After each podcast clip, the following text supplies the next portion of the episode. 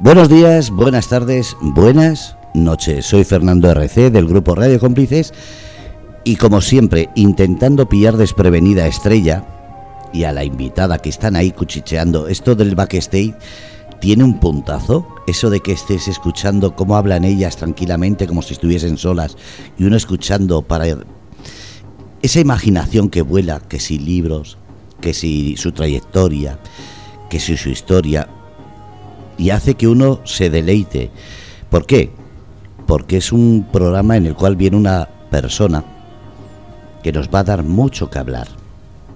Con decir que cuando le han comentado, o le ha comentado, mejor dicho, Estrella, que el programa dura dos horas, dice, no, si hay mucho que hablar. Es uno de esos programas que podríamos estar semanas hablando y todavía tendrían cosas que decir. Una persona que en el mundo de la comunicación es conocida y reconocida. Y eso a mí me gusta. Las personas que tienen ese reconocimiento es un valor añadido. No todo el mundo lo tiene. Así que vamos a recibir, como no, a Estrella primero. Estrella, buenas noches. Hola Fernando, buenas noches, buenas noches cómplices. ¿Sabes qué me da ganas? todavía de mutearme? No, precisamente mutearte no. Es que he escuchado eh, a la invitada que tenía un principio de un libro para leerlo y directamente me ha venido a la cabeza qué bonito sería escuchar ya de primeras su voz sin presentarla, simplemente que leyese eso.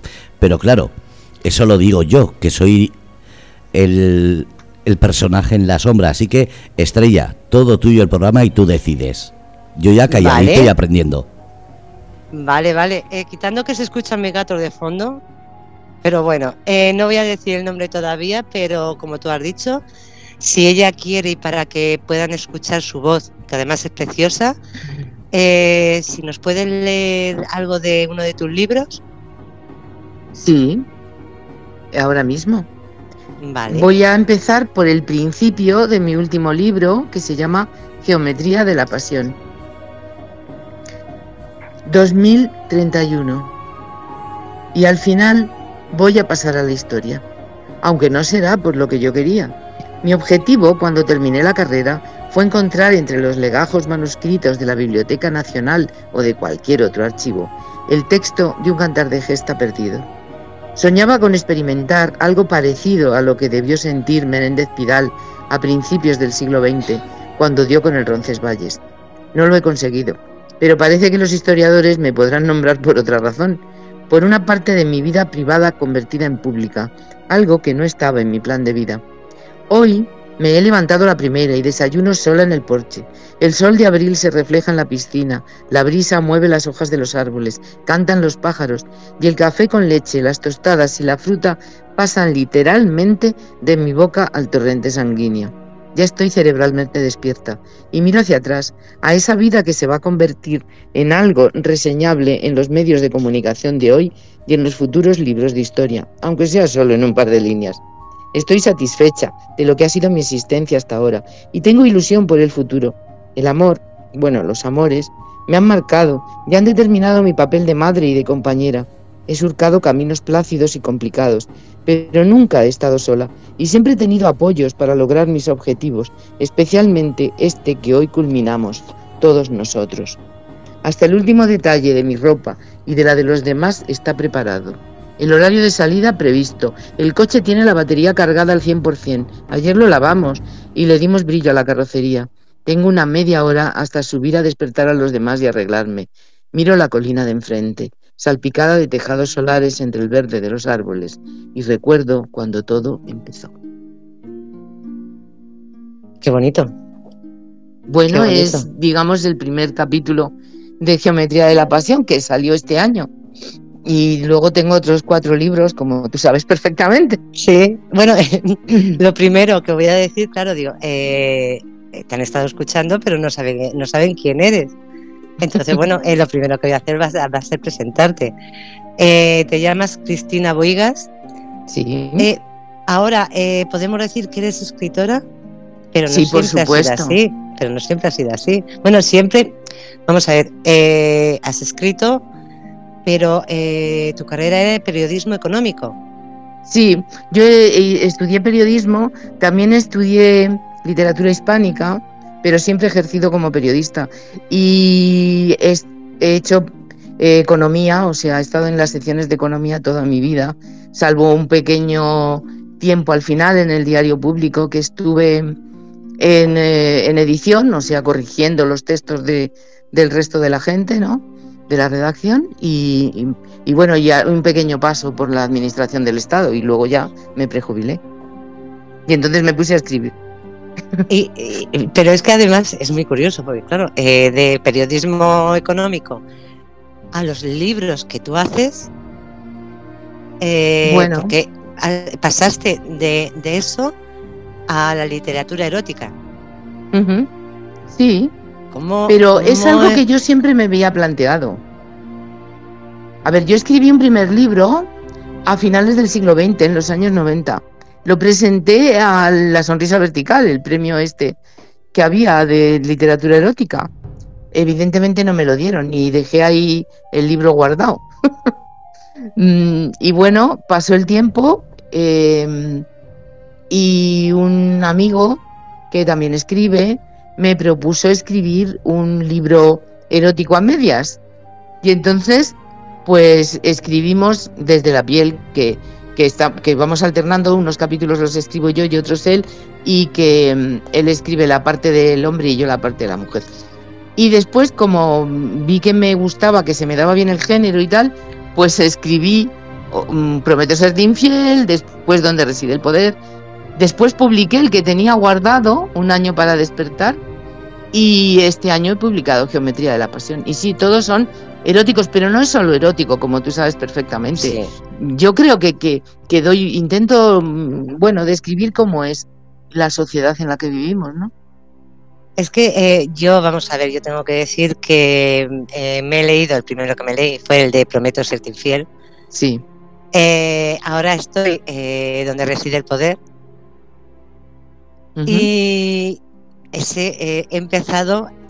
recuerdo que me dijiste cuando eh, con el de Prometo serte infiel te dije, cuando me llegó, te dije, digo, ya me ha llegado, digo, me voy a poner a, digo, lo voy a ir leyendo a, trozos. Me dijiste, cuando empieces, eh, no lo vas a poder dejar.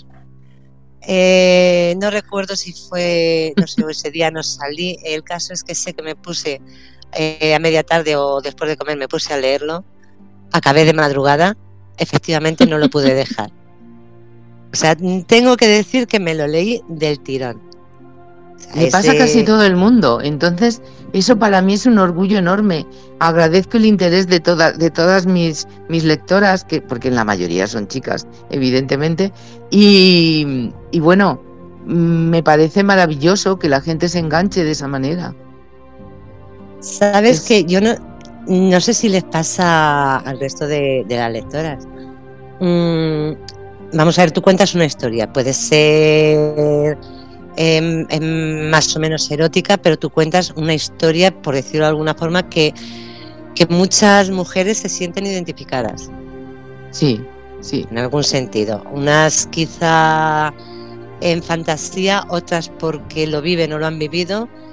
Eh, yo sí me he dado más, vamos a ver, yo me lo he leído, entonces yo te hablo por mí. Yo no te puedo hablar, tú sí me puedes hablar por otras personas que lo hayan leído y te puedan, te puedan haber hablado de él. Mm, yo sí es cierto que me siento identificada con algunas cosas, con otras eh, me han hecho pensar. Me han hecho pensar en, en replantearme o, o el cambiar, mm, no sé si mi forma de pensar o Mm, o abrirme un poco más, pero sí es cierto, sí es cierto que hacen pensar a la gente que tiene un poco la mente un poco abierta, porque claro, mm, me imagino que de todo. Habrá personas que lo lean y les parezca quizá eh, lo que se describe le parezca una barbaridad, no lo sé. Pero yo creo que pues he tenido poca gente que me diga eso. O sea, en general, la gente que lo lee mmm, que dice o bien me siento identificada o, bien parece la historia de una amiga que tengo que le ha pasado algo parecido o, te dicen me, me, gustaría ser tan libre y vivir como esa persona pero pero nadie me ha dicho nunca eso es un ese libro es una guarrería es no sé no eso nunca. Eh, quizá porque yo siempre advierto lo que es, claro, eh, no y la gente se da cuenta de que es lo que. A veces sí que tengo mensajes en Facebook de gente cuando cuando pongo eh, bueno, post de, de, los libros, ¿no? Para ofrecerlos, hay gente que te dice, no, es la infidelidad, eso es un, eso es un pecado y tal. Bueno, pues ya está, no me lo pidas y ya está. No lo vayas a la librería por él y ya está, ¿no? Es que, Pero en eh, general la gente le suele, eh, se suele identificar o, o, sacar enseñanzas, lo que tú dices. Sí, es que te, vamos a ver, me, yo recuerdo que, que hablé del libro, de hecho yo lo puse en en mi estado, lo puse en Facebook. Sí, lo vi. Y, y ¿sabes lo que me preguntaba todo el mundo? O sea, me decían, eh, ¿qué va de cuernos? Digo, no, digo, qué confundidos estáis. Es que no tienen ni idea la gente de lo que son las cosas. A ver, el título es para llamar la atención. Sí. El libro se llama Prometo serte infiel. Mm. Evidentemente es una manera de atraer al lector. Eh, pero no va de que se, la gente se pone los cuernos, va de una forma de vivir. También de un, de, en, en, el fondo yo creo que Prometo serte infiel es la historia de una mujer que decide buscarse ella misma su propia felicidad. Y, sin esperar la llamada de un hombre, sin esperar que él la construya la vida. Aunque no, no estoy hablando de asuntos económicos o de posición social, no, estoy hablando de asuntos afectivos, ¿no? Entonces, ¿por qué tiene eh, Tú no tienes por qué depender de alguien. Si tú, mm, esa, si esa persona no te da el resultado que tú hubieras querido, pues búscate la vida. Ese es el mensaje del libro. Eh, aparte del mensaje, y yo creo que ahora mismo en la sociedad que vivimos, eh, yo creo que hay muchísimas mujeres, eh, hombre, me imagino que tú como mujer lo habrás visto y lo habrás vivido. Ahora mismo entre personas solteras, personas separadas, Mm, vivimos en, un mundo que quizá o nos hemos acostumbrado a vivir solos o no queremos tener esa dependencia mm, no económica sino emocional o sentimental, bien por los chascos que nos hemos llevado, por los palos que nos han dado. Eh, queremos tener un poco más como de, vida, no nos dejamos, eh, nos dejamos que nadie nos pueda influenciar o nos pueda decir lo que podemos o no podemos hacer. Yo creo que eso va un poco de, de, miedo a dos cosas. Por un lado, al compromiso. Hay quien tiene miedo al compromiso. Y por otro lado, miedo al sufrimiento, al rechazo, a que esta historia salga mal, a todo eso. En general es como falta de valentía ante la vida, ¿no? Más vale que te pasen cosas aunque algunas sean un poco negativas y eches unas lágrimas, que, que no te pase nada. Eso es lo peor que te puede suceder.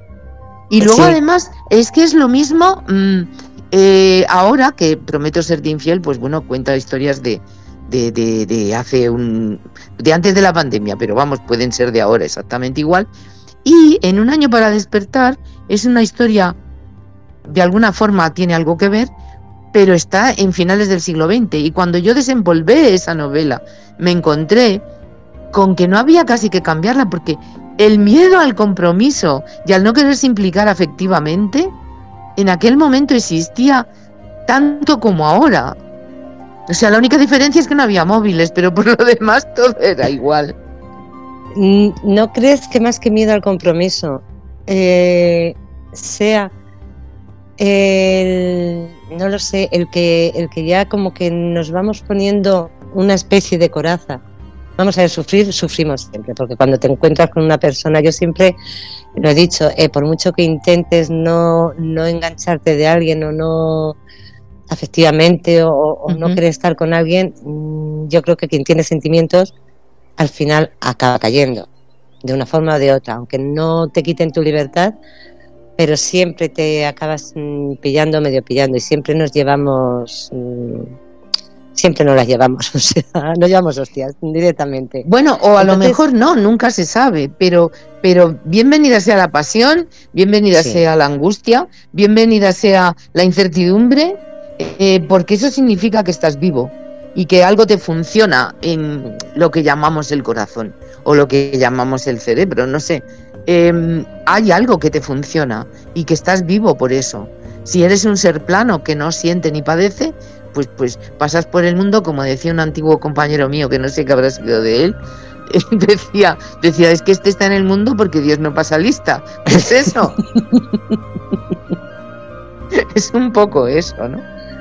No, no, es, es cierto lo que dices, que, que la vida está hecha para, si quieres, eh, si tienes sentimientos y quieres vivir esa experiencia, eh, tienes que saber que, que, hombre, lo mismo sale maravillosa o si no sabes que tienes que llorar y tienes que sufrir.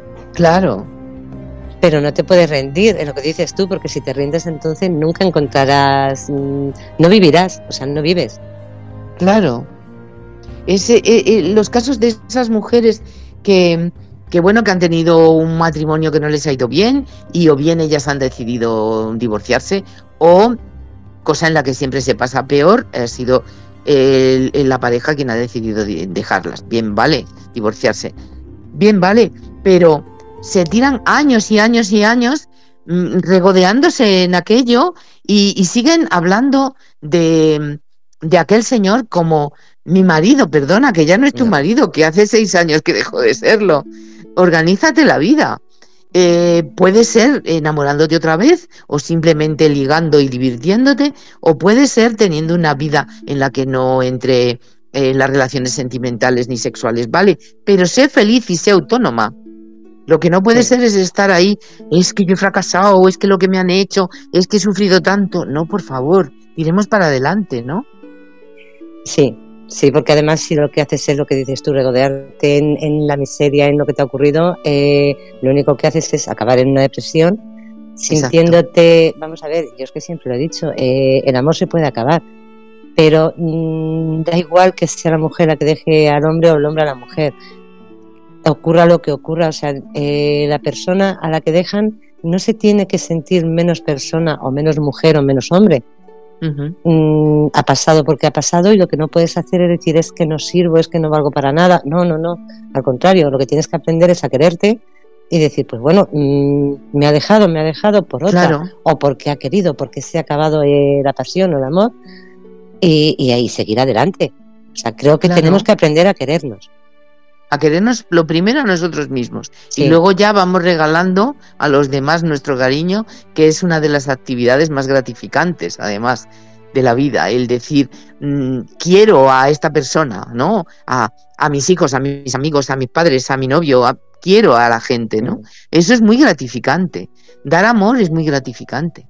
Que luego te lo devuelvan o no, tú no lo das para que te lo devuelvan.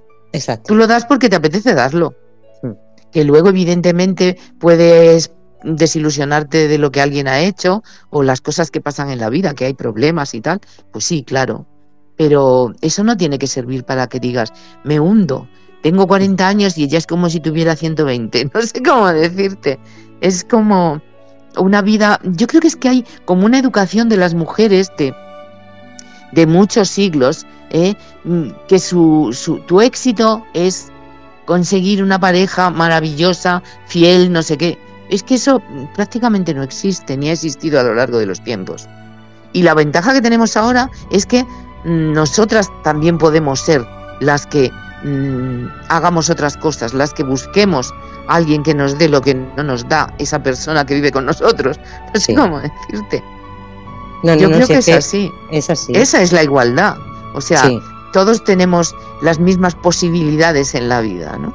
Sí, sí. De todas formas, tú has dicho que quien más, eh, o que te leen mujeres. A mí es que me encantaría, me encantaría, por ejemplo, el, el que te digo, el de Prometo ser fiel, me encantaría que lo leyesen los hombres. De hecho, yo lo he recomendado a hombres. Ya. Hombre, tengo algunos eh, lectores amigos, porque además son eh, los lectores, son gente, los hombres, eh, tienen mucha eh, comunicación conmigo, es muy gracioso. Tengo a lo mejor cuatro o cinco. Y luego tengo, mmm, no sé, mil eh, que se comuniquen conmigo mujeres. Pero hombres tengo cuatro o cinco que cada vez que sale un libro mío me lo compran, tal, no sé qué, me, y luego me comentan. Es muy gracioso. Y algunos, incluso, bueno, gracioso, ¿no? Interesante, en realidad no es gracioso. Digo gracioso en el plano afectivo, pero sí. no quiero decir que me ría de ellos. Y hay incluso algunos que me preguntan y que y por sus situaciones personales, afectivas, ¿no? me tienen un poco como de consejera, más ellos que ellas, los pocos ellos que tengo, más que ellas. Ellas lo que más tengo son las que dicen, es que me gustaría ser como esta protagonista tuya, la de Prometo serte infiel, la de Desde la piel, eh, o la de Un año para despertar. La de, mm, donde reside el poder eh, es que es otro tipo de mujer, distinto, o sea, no es una es una mujer como de muy alto standing y entonces no eh, bueno, piensan a lo mejor en, en, vivir en la maravillosa casa de la calle Serrano, pero lo que no, pero no se identifican tanto con ella, aunque ella también tiene sus dudas y sus incertidumbres. Quítate, estoy mm, destapando un poco no, de no, la no, novela. No, no, no, no, no, no. Si ya te digo, eh, hasta donde me he leído, no, no me está destapando, no me está destapando nada. Eh, a, ese, a esa zona he llegado, vamos, eh, lo que he leído y, no, ya te digo que no, no me la está destapando. Para nada. Vale. Eh, lo que no me sé, lo que no me sé de es el final, pero bueno. Claro, eh, evidentemente. que fíjate, si te, si te tengo que decir una cosa, la de Prometo ser, serte infiel me encantó. Me encantó, sí, eh, sí me hizo pensar en algunas cosas. Mm, me identifico mucho con ella. Sí es cierto que, hay cosas que no lo sé, quizá por mi, no sé si por mi forma de ser o porque no, mm, no lo he probado o no me he atrevido, no lo sé, pero sí me ha hecho pensar y decir, vamos a ver, ¿y por qué no? Ya. O sea, el, pensar, no sé, el, quizá el pensar, el estar con una persona veintitantos años más joven que yo, pues eh, no lo sé, no, es algo que no me he planteado nunca. No me he planteado, pero mm, ya te digo que leyendo el libro digo, ¿y por qué no? Si yo qué sé, si a lo mejor es un día o dos, si te gusta o te atrae. O mucho tiempo, nunca se sabe. Exacto, exacto. Nunca se sabe. Yo tengo clara una cosa. Em, es mentira lo que dicen siempre que el hombre sea de la misma edad o mayor que la mujer. Perdón. O sea, los, los hombres desde el punto de vista sexual, no digo desde el resto de los puntos de vista, la inteligencia, los afectos, todo eso es igual para todo el mundo, tenga la edad que tenga. Pero desde el punto de vista sexual, por desgracia, la mayoría, su capacidad sexual se va disminuyendo con la edad. La de las mujeres no. Entonces, la situación perfecta probablemente sea em, Luego, si vas cumpliendo más años, pues también. Pero vamos, la, perfección yo creo que se alcanza con una entre una mujer de 40 a 50 años y un hombre que no pase de los 30. Ahí es la mejor eh, compenetración sexual del mundo. Ahí ya, ya me pillas fuera, ¿eh? Me pillas fuera. me pillas fuera. ¿no? Eh, fíjate que yo, yo, tenía, yo sí, es cierto que... Yo eso lo digo por mi, por mi propia experiencia personal. Y todas las amigas que conozco que han tenido alguna historia de ese tipo, eh, todas están de acuerdo conmigo. Porque una mujer de entre 40 y 50 años generalmente ya no tiene ningún prejuicio, ya, no tiene ningún eh, problema con si me quedo embarazada o no, porque ya lo soluciona desde hace siglos ella perfectamente y tal y cual, ¿no? Entonces, y sin embargo, es una época de la vida de las mujeres en el que se suele tener cierto eh, mm, desenfreno en el deseo.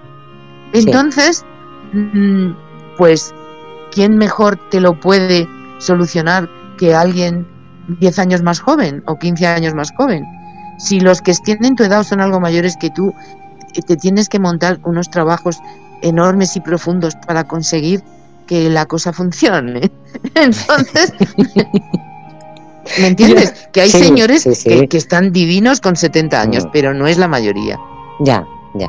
Sin embargo, una mujer de 70 años que esté sana funciona exactamente igual que cuando tenía 50. Ya te digo.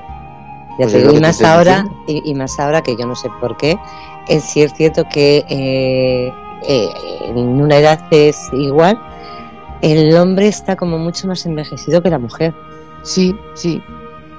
Supongo que a ti te pasará lo mismo, que te acuerdas de la época de, tus padres y las mujeres en general aparentaban más edad que sus maridos eh, cuando ya llegaban a los 50 o así. ¿Por qué? Porque habían tenido los hijos, porque no se habían cuidado, porque trabajaban mucho en la casa, aunque algunas también trabajaran fuera, lo que fuera. Pero y los hombres estaban pues muchos de madurito interesante. Ahora sucede lo contrario. Sí. Yo veo parejas por la calle y digo, si parece que va del brazo de su padre. Sí, efectivamente. Y probablemente se llevan dos o tres años arriba o abajo. Sí. mm, Sí. Pasa eso. Yo, mira, yo eh, no sé por qué tenía, me, me puse a mí misma una norma tonta de que mm, de menos de, de 40, mm, como que no, la rompí, la rompí. Claro. Eh, y, y que mayor bien. que, y, y mayores que yo, eh, tampoco. También la rompí y me salió rana. Entonces eh, estoy contigo en el de que vamos a ver si pueden ser más jóvenes. Mm, hombre, a no ser a no ser que encuentre a alguien pues que reúna unas condiciones y demás, pero mira, si puede ser más joven, mm, ¿por qué va a ser más mayor? Claro. A ver, eh, eh, los sentimientos no tienen edad. Ya, Pero no estamos hablando solo de sentimientos, estamos hablando de otras cosas. sí, Entonces, evidentemente, si tú estás con una persona un montón de años y esa persona, mm, pues, bueno, empieza a fallar en algún terreno, es lo mismo que si se pone enferma una persona. No la vas a tirar. ¿No? Entonces No. es lógico que, que sigas con esa persona. Pero alguien que te encuentras de nuevas, si, si resulta que, que, que, pues eso, que, no te funciona en algún aspecto, pues anchas Castilla. déjalo y busca otro. Claro, exactamente. Y normalmente pasa eso, que nosotras, por suerte, eh, tenemos una capacidad de, de funcionamiento eh, prácticamente eterna. Sí, sí, sí, sí. Esto de todas formas, eh, yo no sé si a ti te ha pasado. eh, a mí hace unos años, bueno, desde que me separé y demás, bueno, pues eso de que como que estás más visible o sales más o... Mm, es algo curioso el por qué. Los chicos jóvenes, pero chicos de veintitantos años te hablo, sí, sí, ¿por qué intentan tener una relación con una persona, con una persona más mayor? Sí, a mí me ha pasado muchísimo. Muchísimo. Entre mm, los 40 y los 50 años, muchísimo. Brutal. Pero es que además, mm, es que a veces me miraba al espejo al día siguiente y decía, pero bueno, ¿cómo es posible? Ya, Porque es que he estado con un, con un pibón inconmensurable y, y yo soy una mujer mu- normal. O sea, ni fea, ni guapa, ni... Supongo que sí que soy atractiva, puesto que tengo esas posibilidades, pero yo me miraba y decía, Cristinita, eh, esto es increíble, esto es un milagro, ¿no? Pues eso. Y es porque ellos buscan mujeres mayores que ellos y desinhibidas. Y buscan que les enseñen los caminos y que no quieran atraparlos. Y eso es lo que les pasa a los más jóvenes, en general. No, no lo sé, yo ya te digo que yo decía, digo, pero vamos a ver, digo, tú te das cuenta que, que puedo ser tu madre. Eso no hay que decirlo nunca. Ya, pero es que era en ese momento, digo, pero Porque ver, además, ¿sabes que- cuál es la respuesta de cuando dices eso? La respuesta que te suelen dar es sí, pero como no lo eres, No, yo, yo es que sabes qué no- pasa como que no lo eres, no es incesto, claro. O sea, ya, no hay no, ningún pero es- problema. pero el pensar, el estar con una persona más joven que mi hijo, como que me, me retraía un poco. Si te digo una cosa que después, Sí, de, leer- de- después de leer los, los libros he dicho, digo, ¿y por qué? Es que esto es como lo de comer y rascar. Todo es empezar. Pues yo añado comer, rascar y follar. Todo es empezar. Yo O creo sea, que te vas sí. saltando las barreras Sí, y ya sí, está. sí. Hasta cuando quieres y cuando no quieres paras. Pero mm, quedarte con las ganas de algo por, por extraños convencionalismos Mm. de es que hay que llegar solo hasta aquí, es que, pero ¿por qué? No, no, no. El no, ser humano es una máquina de pensar, es una máquina de, de- de comer y desarrollarse, etcétera, pero también es una máquina de, de, mm, de placer. ¿Por Sí. qué vamos a dejar de utilizar esa capacidad? Eh, no lo sé yo, eh, de lo que dices tú, yo creo que el pensar, muchas veces el pensar en, el pensar es bueno para algunas cosas, pero para otras el pensar demasiado yo creo que no nos lleva a ningún sitio.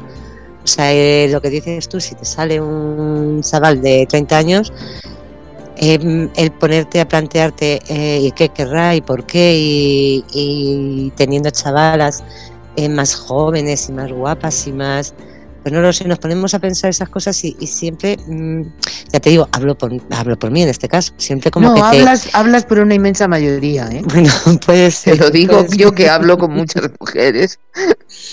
Puede ser, pero sí como que te retrae un poco y, empiezas a darle vueltas y dices, pues mira, no.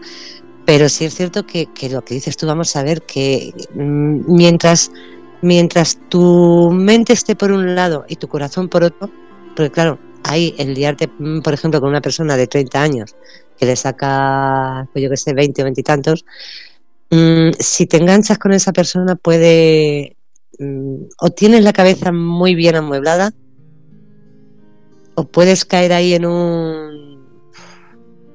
ya veremos, ya veremos. A lo mejor caes en algo muy fuerte que se prolonga durante mucho tiempo y que evoluciona de otra forma. Mira, por ejemplo, el caso del presidente francés, de, de Macron y su mujer. O sea, ella era su profesora cuando se conocieron. Le lleva casi 20 años. Y ahí siguen. Entonces, ¿para, ¿para qué quieres preguntar? Sí, Ah, vale. Ah, pues que pregunte, venga. A ver, es que estáis entrando en un tema en el cual creo que hace falta una voz masculina. No porque tenga razón, sino porque creo que os estáis metiendo en un tópico que muchos machitos lo usarían. Es decir, la mujer joven y el hombre maduro es que el hombre tiene dinero. Y la mujer madura con un joven, ¿qué es lo que pasa? ¿Por qué no se puede aceptar? ¿Por qué no se puede intentar? Hay relaciones perfectas, da igual la edad. Depende la madurez de los dos.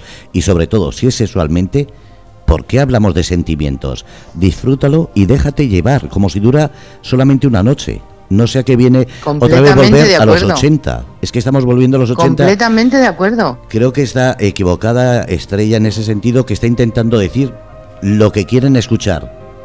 Y tienes que ser sincera, tienes que ser clara. La mujer de hoy, si quieres eso, lo pide aunque asuste a ciertos hombres. Si quiere cinco horas, seis horas o quiere un fin de semana y nada más, ¿por qué no dárselo? ¿Por qué no va a pedirlo? ¿Por qué no va a recibirlo? Y perdonar, ya y lo mismo los hombres. Sí, pero los hombres, ya con cierta edad lo, digo por mi Que la joven con uno mayor va solo por dinero, también puede haber otras circunstancias. O sea, no solamente tiene por qué ser el dinero y tampoco tiene por qué ser solo el sexo. Puede haber otras razones por las que esa mujer se sienta atraída por ese hombre mucho mayor que ella. O sea, todo es posible. Absolutamente todo es posible. Muchísimas gracias. Encantado de escuchar esa preciosa voz. Ha sido un bonito principio. Pero estaba viendo que entrabais en un tópico que mucha gente, sobre todo machitos, lo utilizarían como que, bien, se van con los mayores porque los jovencitos les asusta. No, una mujer que quiere tener sexo le da igual la edad de la persona, simplemente quiere sentirse a gusto. Y muchas veces no es el No, yo hablo por mí misma, yo hablo por mí misma, jamás he tenido miedo de irme con nadie más joven. De hecho, en toda mi vida, solo he estado con dos hombres mayores que yo. Solo con dos. Uno, mi primer marido, y otro, un novio que tuve durante tres años, que fue, eh, bueno, un gran amigo y se murió hace poco, por desgracia. Pero vamos, eh, con él solo estuve saliendo, como se suele decir, tres meses, mm. ¿no? Eh, eran los dos únicos hombres mayores que yo, todos los demás han sido, bueno, dos, cuatro, seis, eh, veintidós, quince años menores que yo, siempre. ¿Y lo has disfrutado? Eso es lo importante. Sí, pues unos más que otros, unos mm, hay gente que es muy madura siendo muy joven, hay gente que incluso envejece prematuramente y dices, pero ¿cómo he podido estar con este? Cuando tenía 40 años estaba bien, pero ahora si se me ha convertido en un anciano y, resulta que sigo teniendo yo 8 años más que él, ¿no? Esas mm. cosas pasan. La edad no es la, la, variable más importante en las relaciones humanas. Lo que pasa es que para los encuentros sexuales sigo diciendo lo que decía al principio, que mm, las mujeres siempre pueden y los hombres con los años van pudiendo un poco menos, salvo gloriosísimas excepciones. mucho, mucho menos. mucho menos. Eso hay que, hay que ser sinceros, no podemos eh, ni con pastillas ni con nada. La realidad está ahí. Por mucho que la realidad está. Fernando, no todo el mundo. Lo vuelvo a decir, para que haya un hombre que con 60, 70 años practique eso en condiciones, la gran mayoría, a partir de, yo te puedo decir la edad que tengo, los 55, 60 años, depende de la salud que tengan, ya se nota esa diferencia. Sí, que se nota, sí. Pues yo te digo que yo te digo que he estado con uno mayor que yo y, y no tenía nada que envidiar a uno de, de 40. Vale, te lo vuelvo a decir, hay casos y hay excepciones. Y os dejo que si no voy a ponerme a llorar ya como un desconsolado porque esto, de ser gordo, feo, picha floja, eh, eyaculación precoz y problemas bueno, por favor, seguro que eres que estás mucho mejor que eso que estás diciendo. bueno, bueno, no te creas, ¿eh? No te creas, que yo creo que Ah, no, se, define, se, se, describe bien. Sí, sí, me describo muy bien. Yo me vendo muy bien. pues tienes una voz muy bonita, ¿eh? es lo único es lo único que me queda ya. el sexo oral, que es hablarlo, no practicarlo. Os dejo, seguir vosotras. Muchísimas gracias. Eh, una, una, cosa que, eh, por lo que ha dicho Fernando, ¿por qué eh, cuando una, una mujer joven está con un señor mayor o con una persona 20 años o 25 mayor que ella, no se ve tan mal como cuando es al contrario? O sea, una mujer mayor con un chico joven no sé por qué todo el mundo critica, todo el mundo, o sea, e, es más como si fuese interés o como si se le estuviese pagando. Se ve peor, no sé por qué. Sí, eso en, en, en, donde reside el poder eh, se analiza un poco algo de eso, ¿vale? Eh, también en, desde la piel, la que escribía medias con Ignacio Martín, eh, también hay algo de eso y, y ahí son dos personas muy, muy adultas porque ella tiene 62 años y él tiene 52. Bien, pero también está la cosa de le llevo 10 años, ¿sabes? Pero, pero, eh, no, eh, la gente muchas veces es el miedo a lo que los demás opinen, ¿no? Eh, la gente le pasa mucho eso, pero yo creo que eso está perdiéndose, que cada vez es menos. Yo creo que sí, mm, que está más en la cabeza de, de la mujer a la que le tira los tejos uno más joven que la gente a su alrededor. La gente cada vez mm, le parece mejor cualquier cosa. No sé cómo decirte. Sí, sí, sí, como que, se acostumbra y como que no le parece tan mal o no, o no, lo ven, no lo ven tan mal. De, hecho, es que te lo digo porque yo es cierto que hace, no sé, hace tres años eh, estuve con un chaval bastante más joven que yo. Mm, y si es cierto que íbamos eh, a algún sitio a cenar o tomar una cerveza o, eh, y nos miraban de una forma que, yo ya me, sentía, fíjate que yo soy una persona que me da igual, suelo pasar de que me miren, de lo que digan, de me da igual, pero sí había veces que ya me sentía disgusto, que decía, pero me dan ganas de levantarme y decir, ¿qué, ¿qué miráis? Te voy a dar la clave para que no te pase eso. Eh, Tú no tienes que ir, o por lo menos es lo que yo siempre hago. A mí no me, yo no, no me gusta eso de, de es que yo tengo que ser la guapa y la no sé qué, y que el hombre, sea joven, viejo o lo que sea, esté encantado de lo que lleva al lado. No, yo siempre quiero que la gente cuando me vea piense, ¿cómo será esta mujer que se ha levantado este pedazo de tío? Hombre, pues sí, es una forma de, verlo. Es la forma de verlo. Sí, sí, sí. Es la forma de verlo. O sea, esa tía bajita, rellenita, normal, resulta que lleva al lado un señor de 1,90 que está como un queso de Burgos. Entonces, pues oye, algo tendrá esta mujer. ¿No? Sí, sí, sí, sí. Y no que si vas con un, con un churro y tú eres guapísima, pues dirán, esta está con este por el dinero. Ya. Seguro. O sea, es, no sé, es muchísimo mejor la otra postura, de verdad te sí, lo digo. Sí, sí, no, no, no, sí es cierto, sí. Sí, es cierto, sí, no, la verdad es que no, no lo había pensado nunca. Oye, mira, ¿ves? Por eso te he dicho, te he dicho yo la fórmula. sí, sí, no me has dado otra perspectiva. Es que esa es la perspectiva. Mm. Siempre positivo para ti. Mm. Es lo que tienes que buscar psicológicamente un mecanismo que te, que te ayude a andar por la vida. Sí, Sí, sí, además eh, te ayuda eh, no solo a andar, sino a crecerte más. claro. Porque vas, vas pensando eh, lo que dices tú, joder, pues mira, pues estarán pensando qué, qué tengo para que esta persona esté conmigo. No, y además seguro que lo están pensando, ¿eh? Eso te lo aseguro. te lo aseguro que es eso lo que piensan. Los hombres te miran y piensan, uy, si, si va con ella este pedazo de tío, seguro, yo quiero conquistar a esta señora también, porque seguro que hay algo ahí. No lo sé, digo, es que se, digo, se está poniendo lo que te decía, no sé si era ayer, digo, se está poniendo tan difícil esto de, de ligar o, de encontrar personas normales. Ah, bueno, ese es otro asunto. Yo no sé, yo es que pensaba que a partir de cierta edad eh, la gente sería como más, eh, más normal, pero, pero tiene todo el mundo una cantidad de traumas impresionantes. Sí, bueno, los jóvenes también. ¿eh? La gente en general tiene traumas. La gente en general tiene traumas. La diferencia está entre quienes los superan de una manera más o menos adecuada y quienes mm, profundizan en ellos y cada vez les gusta estar más traumatizados. Lo que comentábamos antes, ¿no? De regodearse en la desgracia. Pues hay personas que están todo el rato analizando esas cosas. Yo me acuerdo de mm, alguien que hacía una terapia hace años eh, en un sitio que conocí eh, que hacían la terapia de perdonar a la gente y decía, tienes que hacer una lista de las ofensas que te han hecho y perdonarlos. Digo, no, eso es horroroso porque te vas hasta encontrar las ofensas de las que te has olvidado. Tú lo que tienes es que hacer una lista de lo que todo el mundo te ha ido dando de positivo en la vida y agradecérselo. Sí. Es que, es que ese es el mecanismo. Mira, yo para salir eh, adelante. Sí, hoy, hoy estaba, no sé por qué me ha venido, no sé, estaba haciendo una reflexión y eh, muchas veces cuando las cosas no salen mal, mm, mal, mm, entre comillas, o sea, no salen como nosotros esperamos. Eh, pues sí, imagínate que estás, que estás con una persona y por lo que sea tú le quieres, él no te quiere, bueno, no salen como, como esperamos. Y siempre eh, pensamos que, joder, ¿qué, he hecho yo para que me salga todo mal?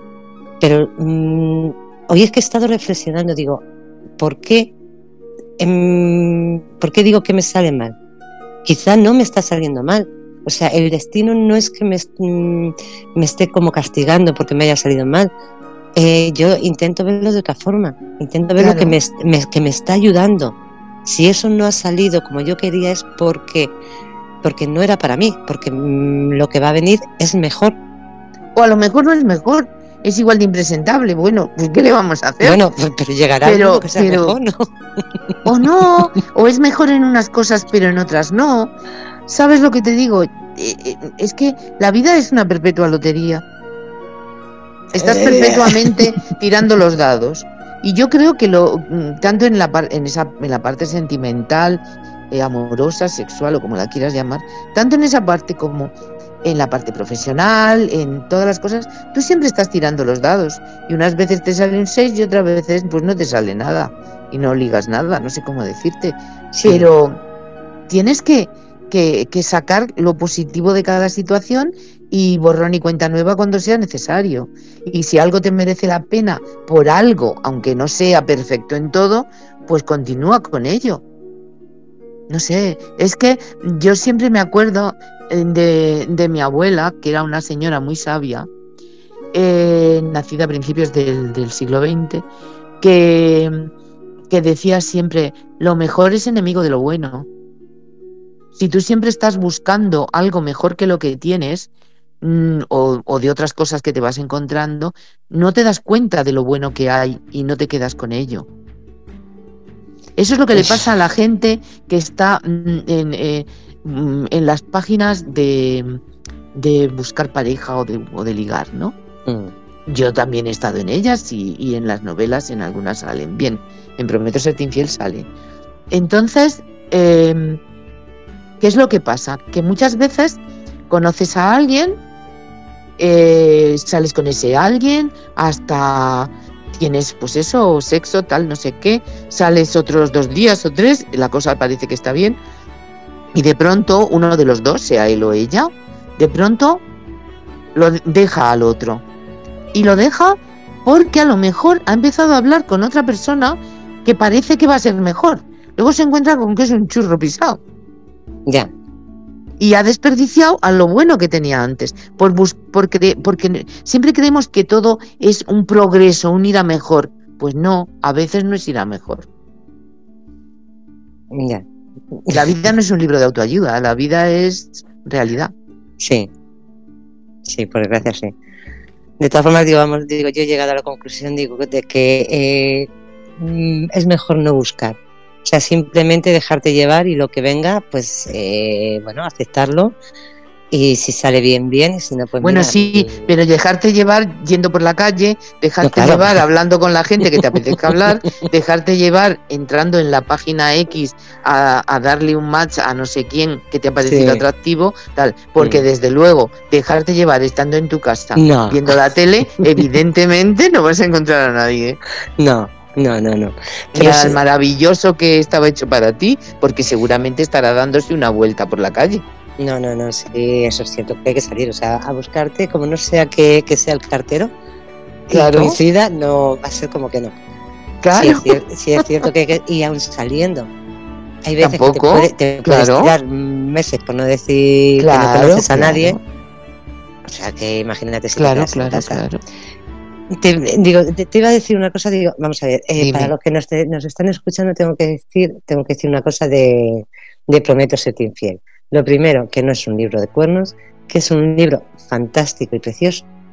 Gracias. Y lo que me encantó, lo que más me gustó, me gustó, me gustó porque mm, es como una reflexión o como, vamos a ver, cada uno lo verá al final, cada uno lo verá desde una forma. No lo sé, yo desde luego, desde la forma en que lo vi, eh, me pareció mm, sublime. Muchas gracias el final es de, eso que dices, me quito el sombrero. Muchas gracias. Me emociona que me digan esas cosas. No, no, pues te lo digo de verdad que es que cuando llegué al final dije, mm, ole, ole y ole. Iba a decir ole tu huevo porque... Pero bueno, sí, eh, yo es que soy así. Eh, no, yo hablo, soy muy directa, soy muy directa. O sea, y, y me encantó. Me encantó el, Claro, no lo puedo decir, no lo puedo decir, pero es que es el encuentro final. Sí, sí, sí, sí. Y la decisión de ella, mm, no, no, no, no, no. No hagas ah, spoiler. Ah, solo, no, no, no, no, no lo digo, como que lo compren y lo lean. Claro, de eso se trata. No, no. Todos mis libros mm. están en editorial Eride, por si queréis pedirlo en alguna de las librerías que, frecuentéis habitualmente. Si no, me buscáis en Facebook y yo os lo puedo mandar dedicado. Sí, sí, es cierto. Yo los dos que tengo, los dos los tengo dedicados. O sea, eso lo tengo que decir. Además, tengo que decir y eh, tengo que agradecerte, digo, porque ahora mismo, según están las cosas, tienen un precio muy, muy, muy asequible. Sí, es eh, la editorial desde luego hace un esfuerzo bastante grande. ¿eh? El último, Geometría de la Pasión, es un poco más caro, pero es porque tiene los demás están en 200 y pico páginas. Unos tienen unas pocas más, otros unas pocas menos. Geometría de la Pasión tiene 300 y pico. Entonces, evidentemente, pues aunque solo sea el gasto en papel, es mm. mayor. Entonces tiene que ser un poco más caro. Pero vamos, sigue estando muy bien de precio. No, no, no. Eh, por eso lo digo que, que ahora mismo conforme está, está todo, está la vida. Eh, y cómo estamos todos, pero la verdad es que no cuesta, no cuesta, es un libro que no dice, bueno, es que son 40, 50 euros, no, no, no, es que tiene un precio que, eh, que te vas a un día a tomarte tres cañas y ya tienes para el libro. Sí, es que yo lo que no entiendo muchas veces, y no lo digo por mis novelas, lo digo en general, por, por toda la literatura que hay por el mundo, ¿no? La gente mm, aquilata mucho lo que se gasta en un libro. Eh, y sin embargo, no les extraña nada pagar, pues no sé, una caña y unas patatas bravas y ya paga lo mismo que paga por comprarme un libro. Sí. O sea, no lo entiendo, porque la caña y las patatas bravas es material fungible. O sea, te lo has tragado en 10 minutos. y el libro pues hombre, a lo mejor alguien tarda en leérselo, no sé, cinco o seis horas como tú, pero otro que sea un poquito más tranquilo, a lo mejor le dura tres, tres sentadas, ¿no? Entonces, no sé. Y luego puedes volverlo a releer. Y, y, y, hasta dejar que alguien lo lea, aunque yo no soy partidaria de prestar libros porque yo hay libros que he prestado que no los he recuperado, entonces le aconsejo a la gente que en general no preste libros. Sí, Y además también, no solo eso, vamos a ver, lo puedes prestar una vez, pero no lo puedes prestar a 20 personas. No, por no favor. Por, no por, no por Nos nada. arruinas a los escritores Exacto, exacto. y a Eh, toda la industria editorial. Claro, eso te iba a decir, no solo os arruina a vosotros, sino vamos a ver, si yo compro un libro para prestárselo a 20 personas, o sea, yo pago y los demás no. No, perdona. Serías la biblioteca municipal, no sé. Efectivamente. Efectivamente. Pero eh, sí te digo una, eh, volviendo a, a Prometo serte infiel. Eh, lo que te decía antes de, de que me gustaría que los hombres eh, lo leyesen también, y ya te, digo, ya te digo que yo lo he recomendado, porque yo creo que podrían aprender mucho de ese libro. Sí, de cómo nos sentimos las mujeres en según qué circunstancias. Sí, Eso, eso todos los hombres que lo, que lo leen, ese y mis otros libros también, di- me dicen muchos de ellos, es que he aprendido de cómo sois las mujeres por dentro. De lo que os lleva a, a lo que hacéis, de las razones, de cómo pensáis, de cómo sentís. Yo, y eso a mí me, me- me resulta también muy gratificante que me digan eso, ¿no? Pero- Aprenden. Es que por eso es que es una pena que me digas que, por ejemplo, eh, cuatro hombres de mil mujeres. Con, Sí, sí, eh, sí, sí, sí, tranquilamente. ¿eh? Ya me parece porque sí es cierto que la mujer, las mujeres aprendemos mucho leyendo, leyendo estos libros, pero eh, yo creo que, que si lo leyesen también los hombres, eh, se darían cuenta de, de las cosas que hacen, del por qué las Sí. mujeres hacen lo que hacen, que Sí. tiene muchas veces que ver con lo que ellos hacen, con lo cual Sí, eh, no caerían, no caerían en esos errores. Sí, tienes toda la razón. Tienes toda la razón. Y, pero, chica, mm, en general, según todas las cifras de la industria editorial española y incluso europea, mundial, las mujeres leemos mucho más que los hombres. Las mujeres leemos mucha más novela que los hombres. Los hombres leen más ensayo, más historia, más este tipo de cosas. Los que leen, que son muchos, pero no tantos como mujeres. Las mujeres leemos más novela. Y luego, en lo que nos ponen la etiqueta de novela erótica o sentimental o romántica, que lo de romántica no lo soporto, pero bueno, entras dentro de esa etiqueta, eh, son mujeres en un 99%. Y yo creo que ellos se equivocan. El- el- el- la pareja de una amiga mía, mm, que ha leído todos mis libros, porque claro, como ya los tenía, pues él, él se los ha leído y se ha hecho más fan mío que, que ella. Que ella también lo es, de hecho, es también periodista y pre- me presentó el libro de Geometría de la Pasión, el último. Pero te quiero decir que, que él se ha hecho completamente fan. Dices que eh, estoy entendiendo a las mujeres con leyéndote a ti como no las había entendido nunca. Exacto. Es que es así. ¿Y no crees que el, el problema que hay ahora, bueno, ahora yo creo que lo ha habido siempre, eh, es que la mujer como que no es que nos hayamos liberado, sino como que, que somos más independientes en todos los sentidos. Eh, an- antigua- antiguamente eh, la que tenía más traumas y más inseguridades era la mujer. Yo me he dado cuenta ahora es al contrario. Los que más traumas tienes y más inseguridades son los hombres. Yo creo que eso pasa sobre todo en los de nuestras generaciones, o sea, los más mayores, ¿no? Eh, somos de unas generaciones en las que mm, la- los que tenemos de 50 para arriba, yo creo, más o menos, eso es la frontera.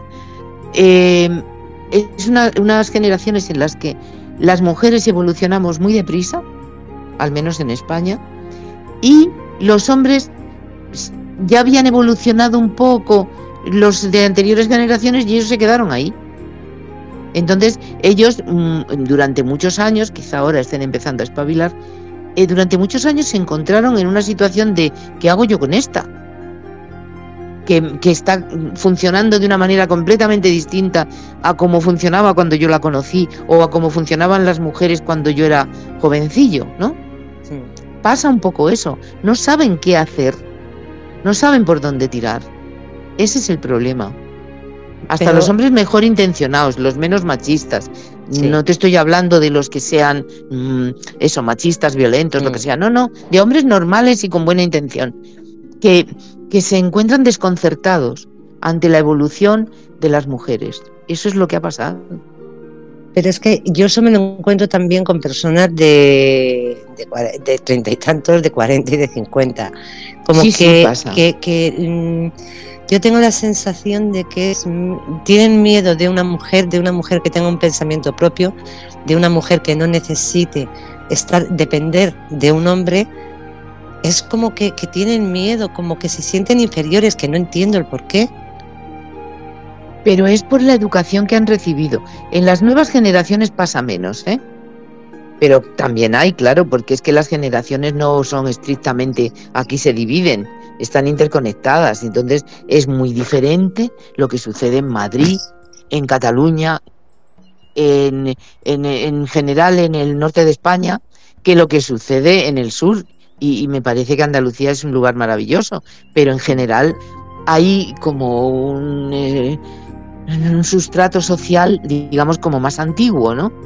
Entonces, la gente mm, eh, a veces no sabe cómo funcionar y gente muy joven tiene patologías que nosotras ya no veíamos ni siquiera en nuestros padres. Todo depende de dónde vivas, de, de qué familia dependas, de muchas cosas.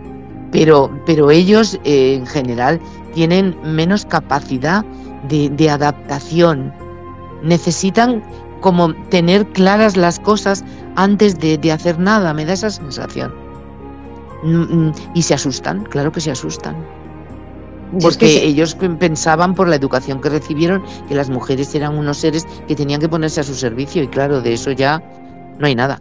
Pero ya no, ya no es solo el estar a su servicio en el sentido de decir, bueno, tiene que estar en la casa, me tiene que lavar, planchar, tiene que hacer las cosas y demás. No, no, me refiero a eso, sino, a, responder a sus deseos. O sea, nos vamos de vacaciones a la manga al mar menor, pues nos vamos ahí. No puede y ahora tú le dices, pues no, yo prefiero irme a Punta Umbría. No sé cómo decirte. Sí, no, decirle ya no es un ejemplo tonto, pero pasan esas cosas. pero, ya no solo el decirle yo prefiero irme a Punta Umbría, eh, a lo mejor tú puedes coger decir, no, yo me voy una semana sola, por ejemplo. Claro. O me voy una semana con mis amigas.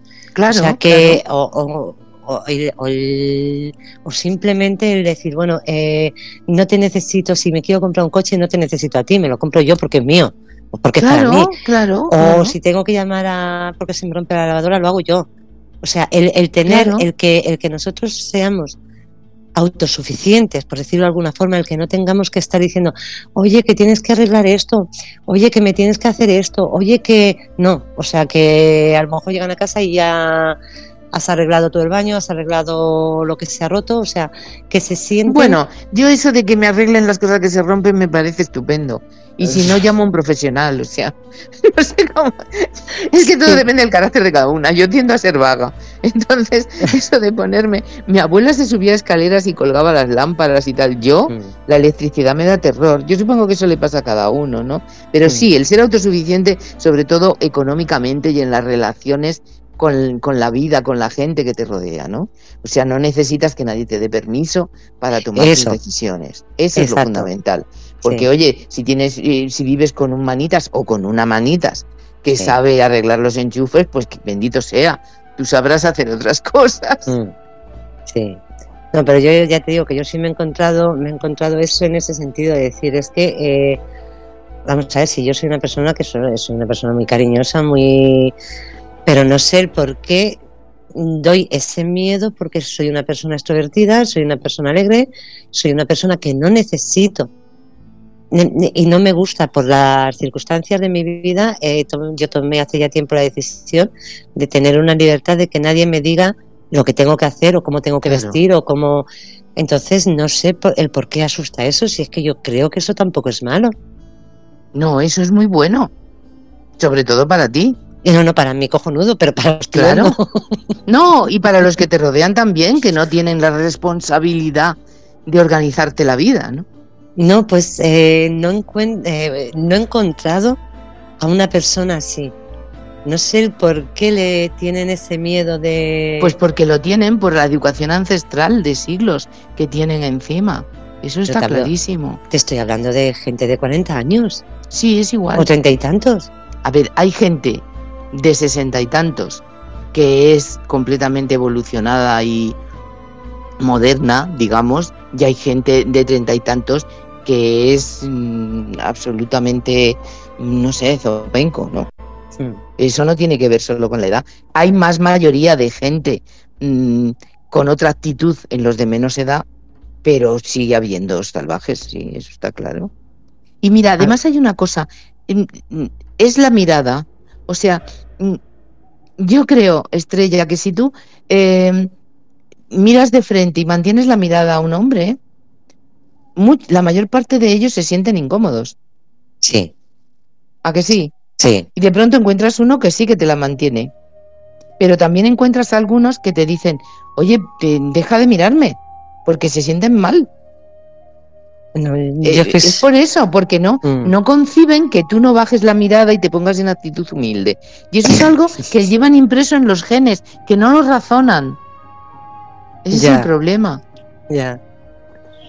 A ver, dice, es que está Maripati aquí hablando. A ver, espera, que se me ha pasado. Ah, sí, eh, que te haga una pregunta. Dice que si para ti todas las mujeres somos iguales y que si pensamos iguales. No, claro que no. Claro que no.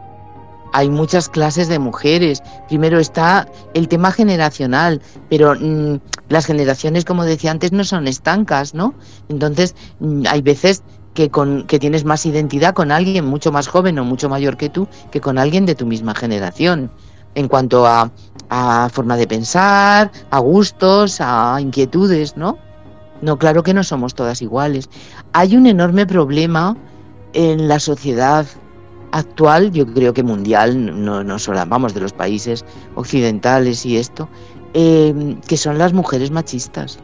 Eso es un enorme problema, porque ellas mantienen la antorcha del machismo en cómo educan a sus hijos, en cómo ellas mismas se someten a esas costumbres completamente antiguas y rancias, eso es muy terrible. Entonces, luego estamos, la inmensa mayoría, creo yo, en este momento, de las mujeres que no somos de esa manera y que somos, como tú dices, ¿no? Yo soy autosuficiente y, quiero mm, hacer las cosas por mí misma. Yo eso es una de las cosas que me planteé cuando empecé a escribir. Será literatura erótica o será literatura de lo que sea. Pero mis protagonistas no dependen de nadie. Afectivamente puede que sí, pero económicamente o para tomar cualquier tipo de decisión, no. Porque si no, mm, ¿qué, qué, no estoy escribiendo, no?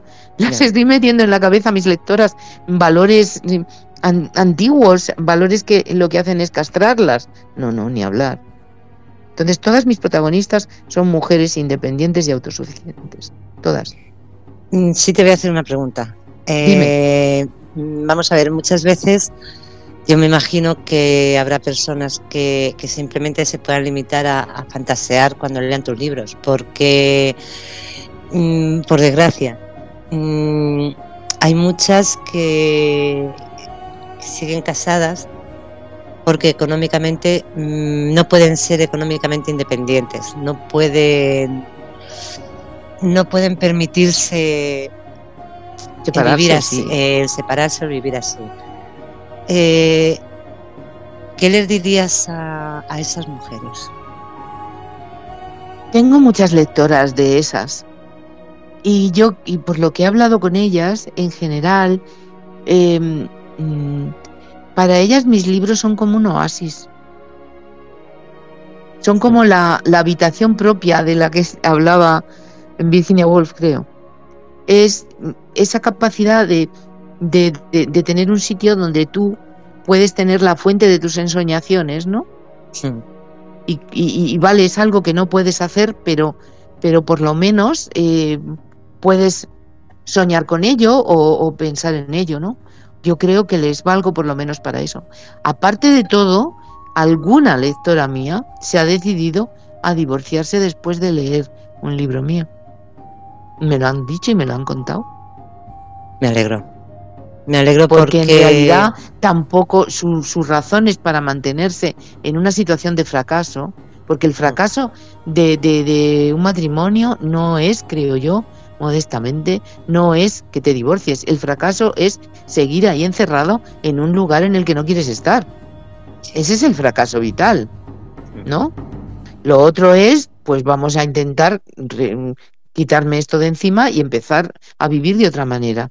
Bien, pues alguna que en realidad no era un problema económico grave, sino simplemente miedo por el que dirá la familia, porque es que todavía tengo hijos pequeños, tal.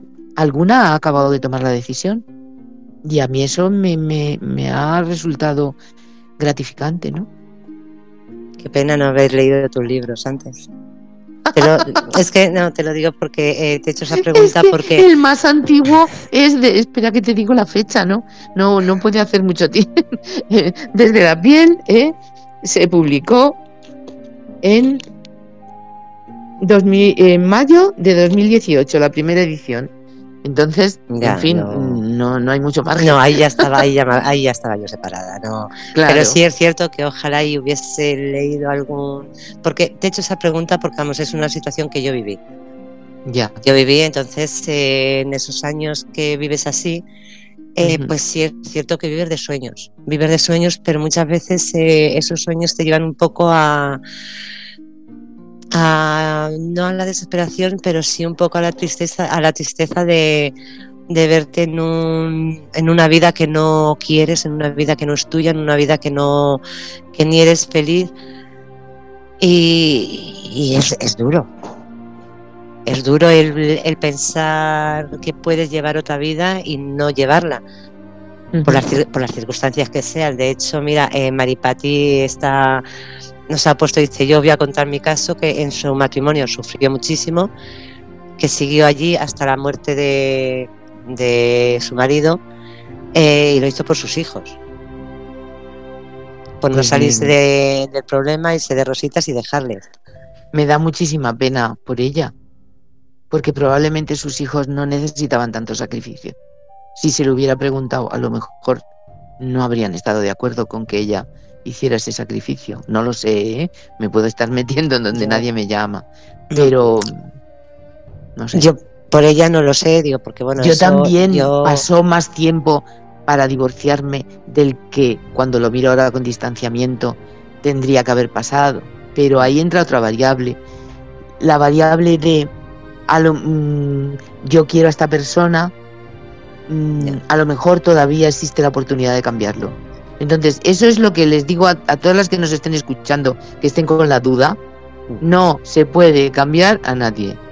No, Las personas son como son y no cambian. Sí. Y de todas formas, mira, yo sí hay una cosa que tengo que decir.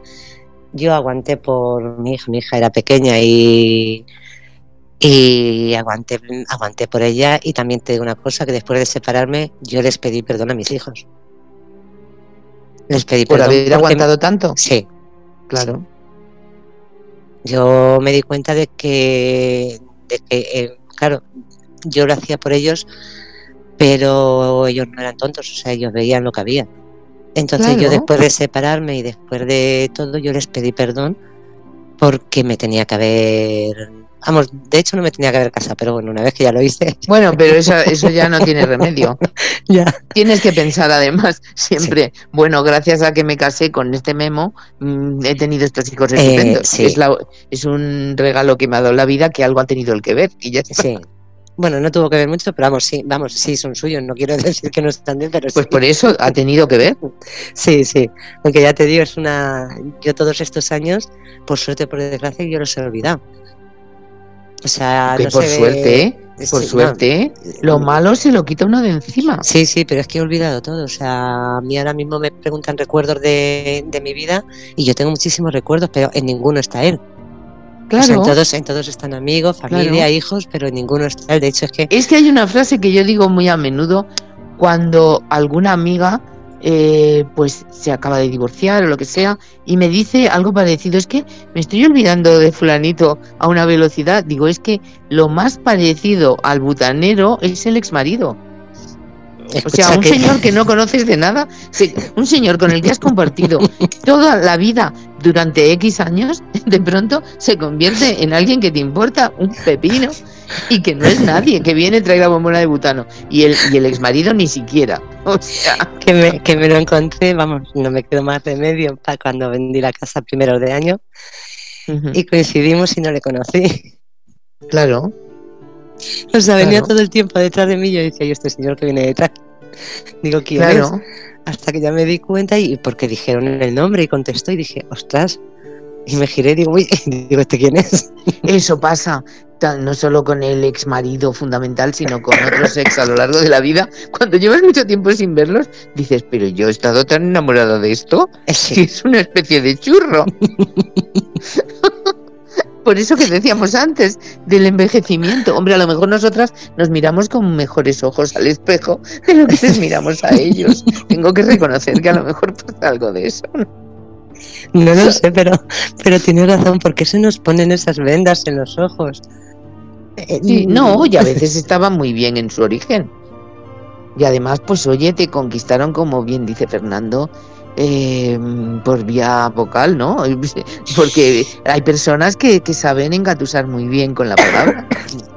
No lo sé. Y también es una experiencia agradable cuando alguien te conquista y te, y te dice las cosas bonitas te lleva un poco. Es, que bueno, no está mal. Es que tampoco, yo es que ahora lo pienso, bueno, también yo era muy tonta, tenía 15 años, lo tengo que reconocer. es que con 15 años tenía que estar prohibido mm, hacerse novia de alguien. Es verdad. Yo creo que... Novia formal, quiero decir, tener sí, sí. novietes, pues está muy bien, pero vamos. Y me casé con 18, por eso te digo que es que yo tenía una venda, tenía una venda en los ojos impresionante. Impresionante, pero bueno, esa es otra cuestión. Eh, lo que sí, lo que dices tú, y me alegro que todas esas personas que te están leyendo, que están en una situación que eh, mm, mala, eh, joder, pues que, se atrevan, que den el paso, que lo van a agradecer muchísimo. O sea, van a rejuvenecer hombre, 20 años. Las mujeres cuando se divorcian florecen, todas. Sí. Es impresionante. Sí. De pronto se quitan 10 años de encima de, una semana para otra. 10 o 20, o 20, la verdad es que sí. Sí, sí, sí, es que sucede así. Y además pues, vives, vives la vida de, aprendes a vivir la vida de otra forma. Por supuesto. Por supuesto. Porque si además en la mayor parte de los divorcios que la iniciativa la toman mujeres, puede sonar atópico, pero es que es lo que yo veo a diario.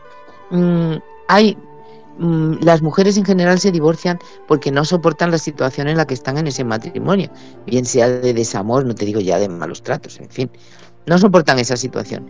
Sin embargo, la mayor parte de los hombres cuando se divorcian es porque tienen una sustituta fuera, porque si, si toman ellos la iniciativa, quiero decir porque, porque no sé, si, si la casa está medio organizada, pues a ellos les importa un pepino. O sea, como pasa con el protagonista de Prometo serte infiel.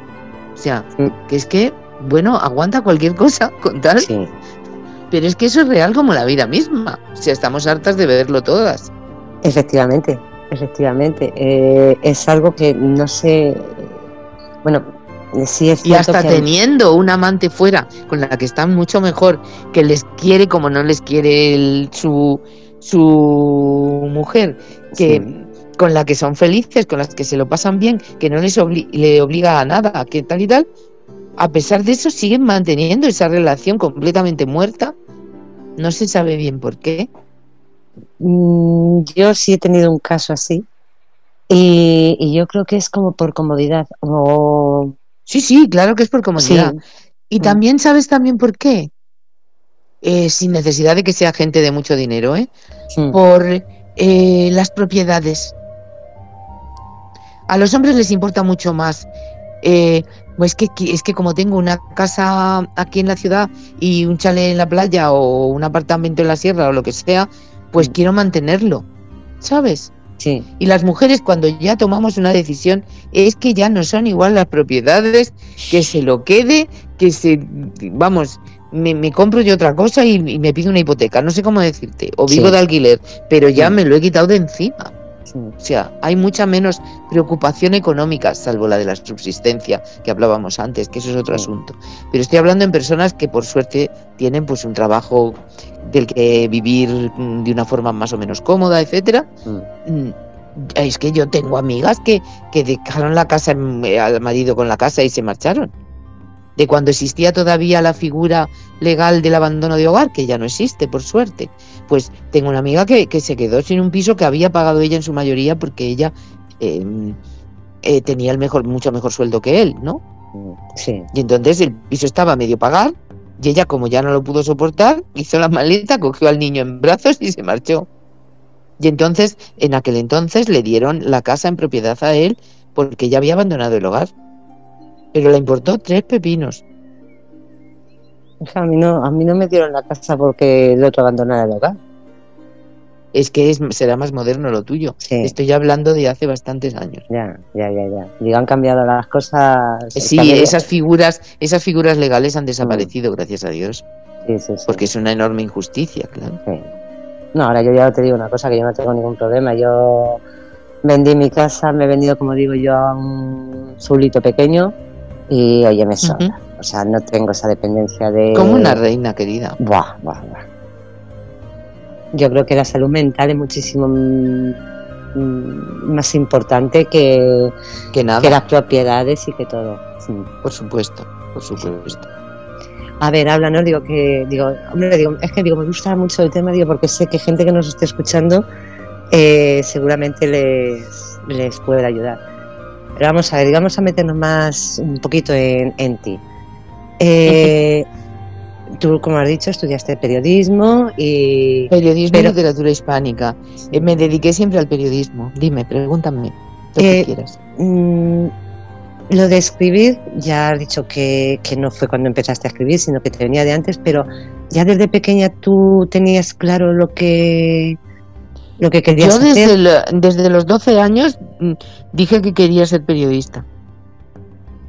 Luego eh, lo tenía claro, sí. Me, bueno, en mi familia había eh, mi padre producía cine, trabajó en televisión, en fin, no sé, he vivido mucho en ese, en ese mundo. Yo no digo que aprendiera a leer, pero desde muy pequeña leía guiones de cine. Entonces, ¿sabes? Y, aprendí a leer relativamente pronto y, entonces leía mucho. O sea, yo me, me, me, leí todo Julio Verne, porque además luego siempre me ha gustado la ciencia ficción, por eso esta última novela acaba en el futuro, en 2031 y ahora estoy escribiendo otra, bueno, luego te lo cuento. Entonces, te quiero decir que yo tenía eh, un interés por la literatura enorme de siempre.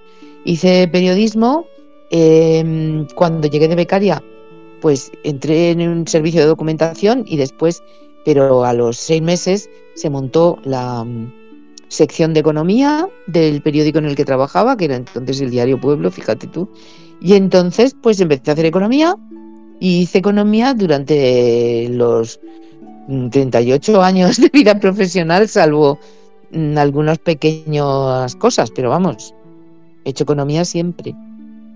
fíjate, cuando leí lo, de, lo del diario Pueblo, digo, yo es que vivía allí cerca. Ah, sí, por huertas y eso. Eh, yo vivía en Cervantes. Ah, pues allá al lado, claro. Ya, y de hecho una, eh, estuve una o dos veces, yo no sé si, porque conocí a alguien de allí y estuve dentro de, eh, visitándolo un par de veces, pero ya te, sí, ya te tenía unas rotativas impresionantes, ¿no? Sí. Las más modernas ya, claro, abultan menos y ya no. Mm. Además, todos los periódicos tienen externalizadas las rotativas, ya no tienen las rotativas en sus propios edificios, todo se transmite por, por cable y, y entonces pues se imprime en distintas zonas de, España, ¿no? O sea, yo luego he estado en otros periódicos y se, o sea, el periódico se, se hace en Madrid, como un público se hacía en Madrid, la economía 16, tal, también, y resulta en la Gaceta de los Negocios, que están esos tres, eh, pero se transmite por, por, bueno, pues, pues por fibra óptica y a las imprentas de distintos sitios de España que lo imprimen. O sea, aquellos eh, furgonetas y camiones que salían de Madrid a, a, las 12 de la noche y se recorrían España para llevar los periódicos, la ruta de Galicia era la más peligrosa etcétera, etcétera, eh, eso ya no existe, evidentemente. Hay imprentas en todos los sitios. Ha cambiado, ya no existen esas rotativas. Pero a mí me, encantaba oír la rotativa arrancarse. Era como la música de las esferas. ¿Y por qué?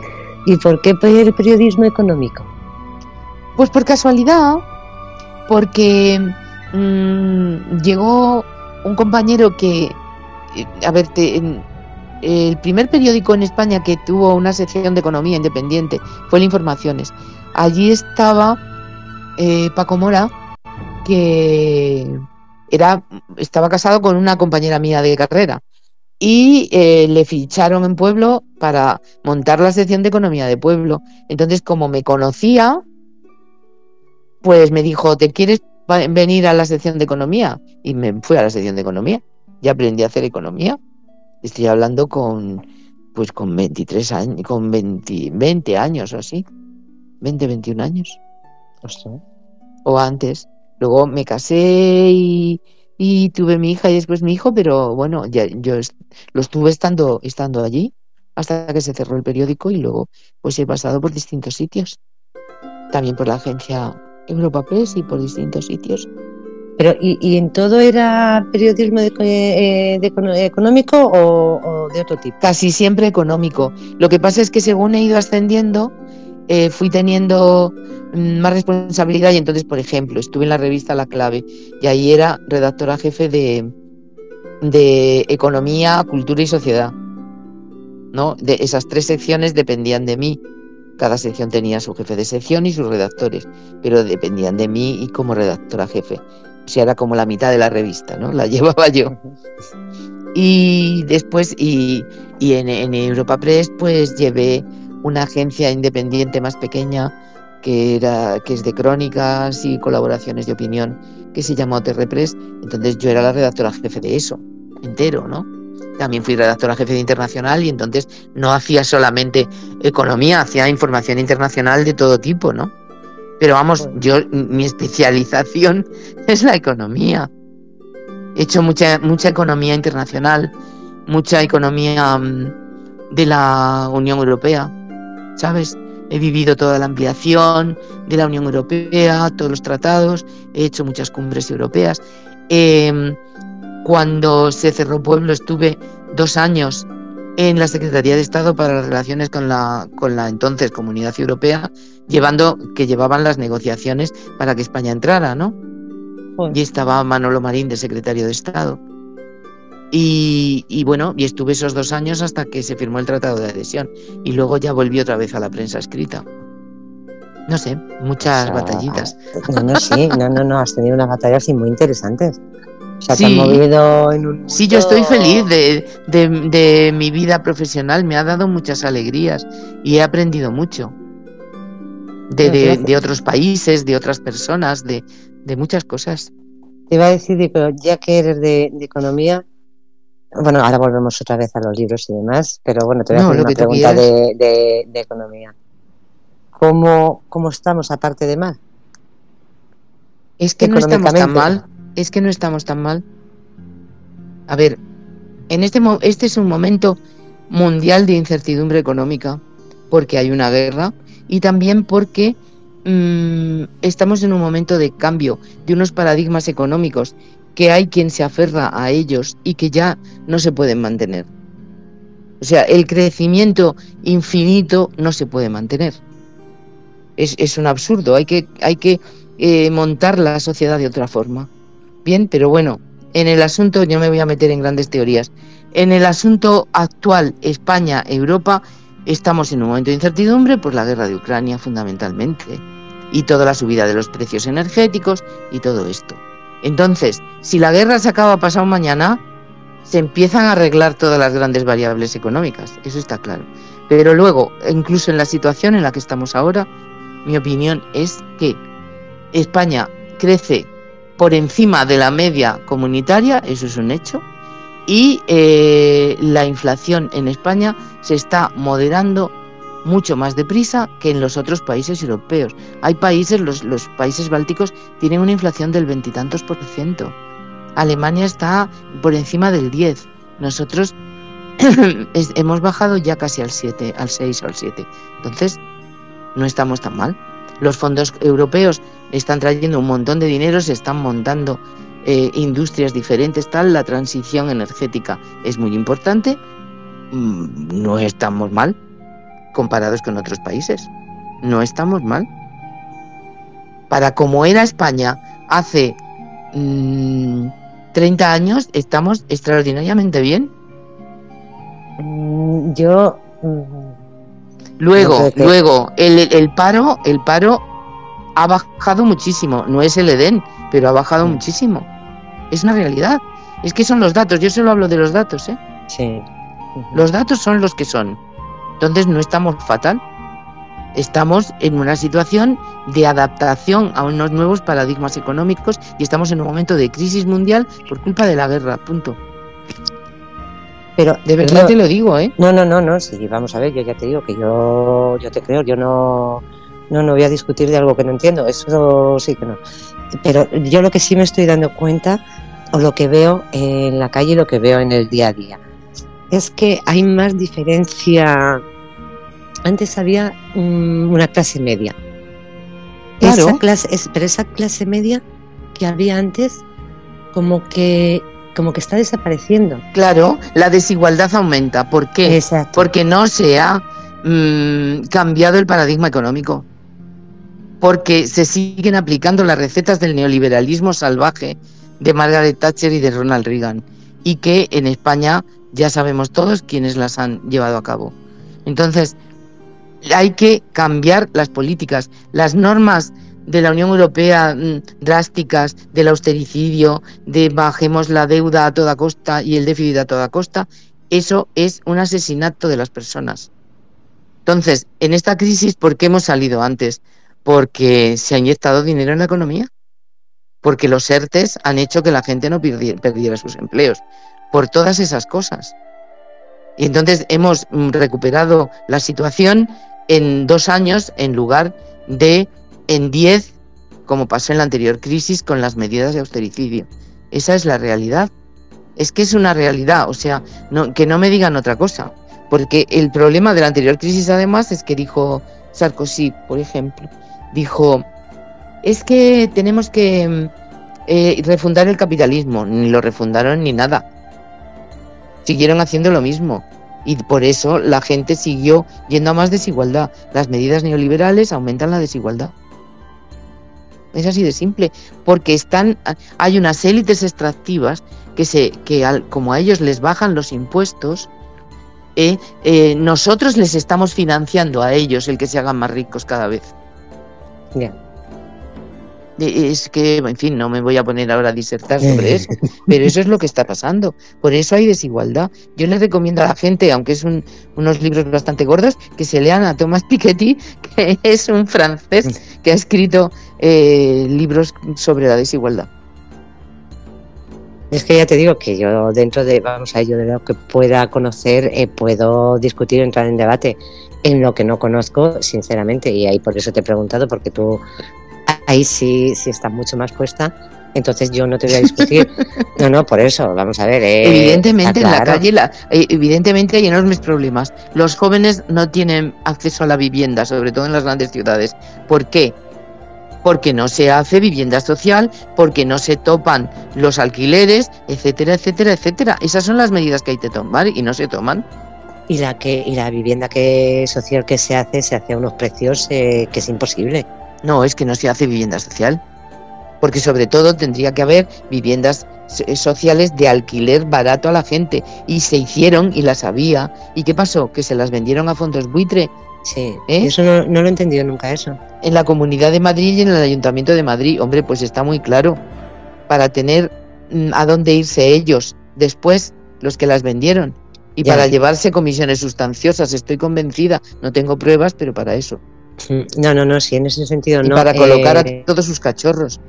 Y los fondos buitre las compraron a unos precios ridículos y ahora, y, les subieron el alquiler, les doblaron el alquiler a toda la pobre gente que estaba en esas casas.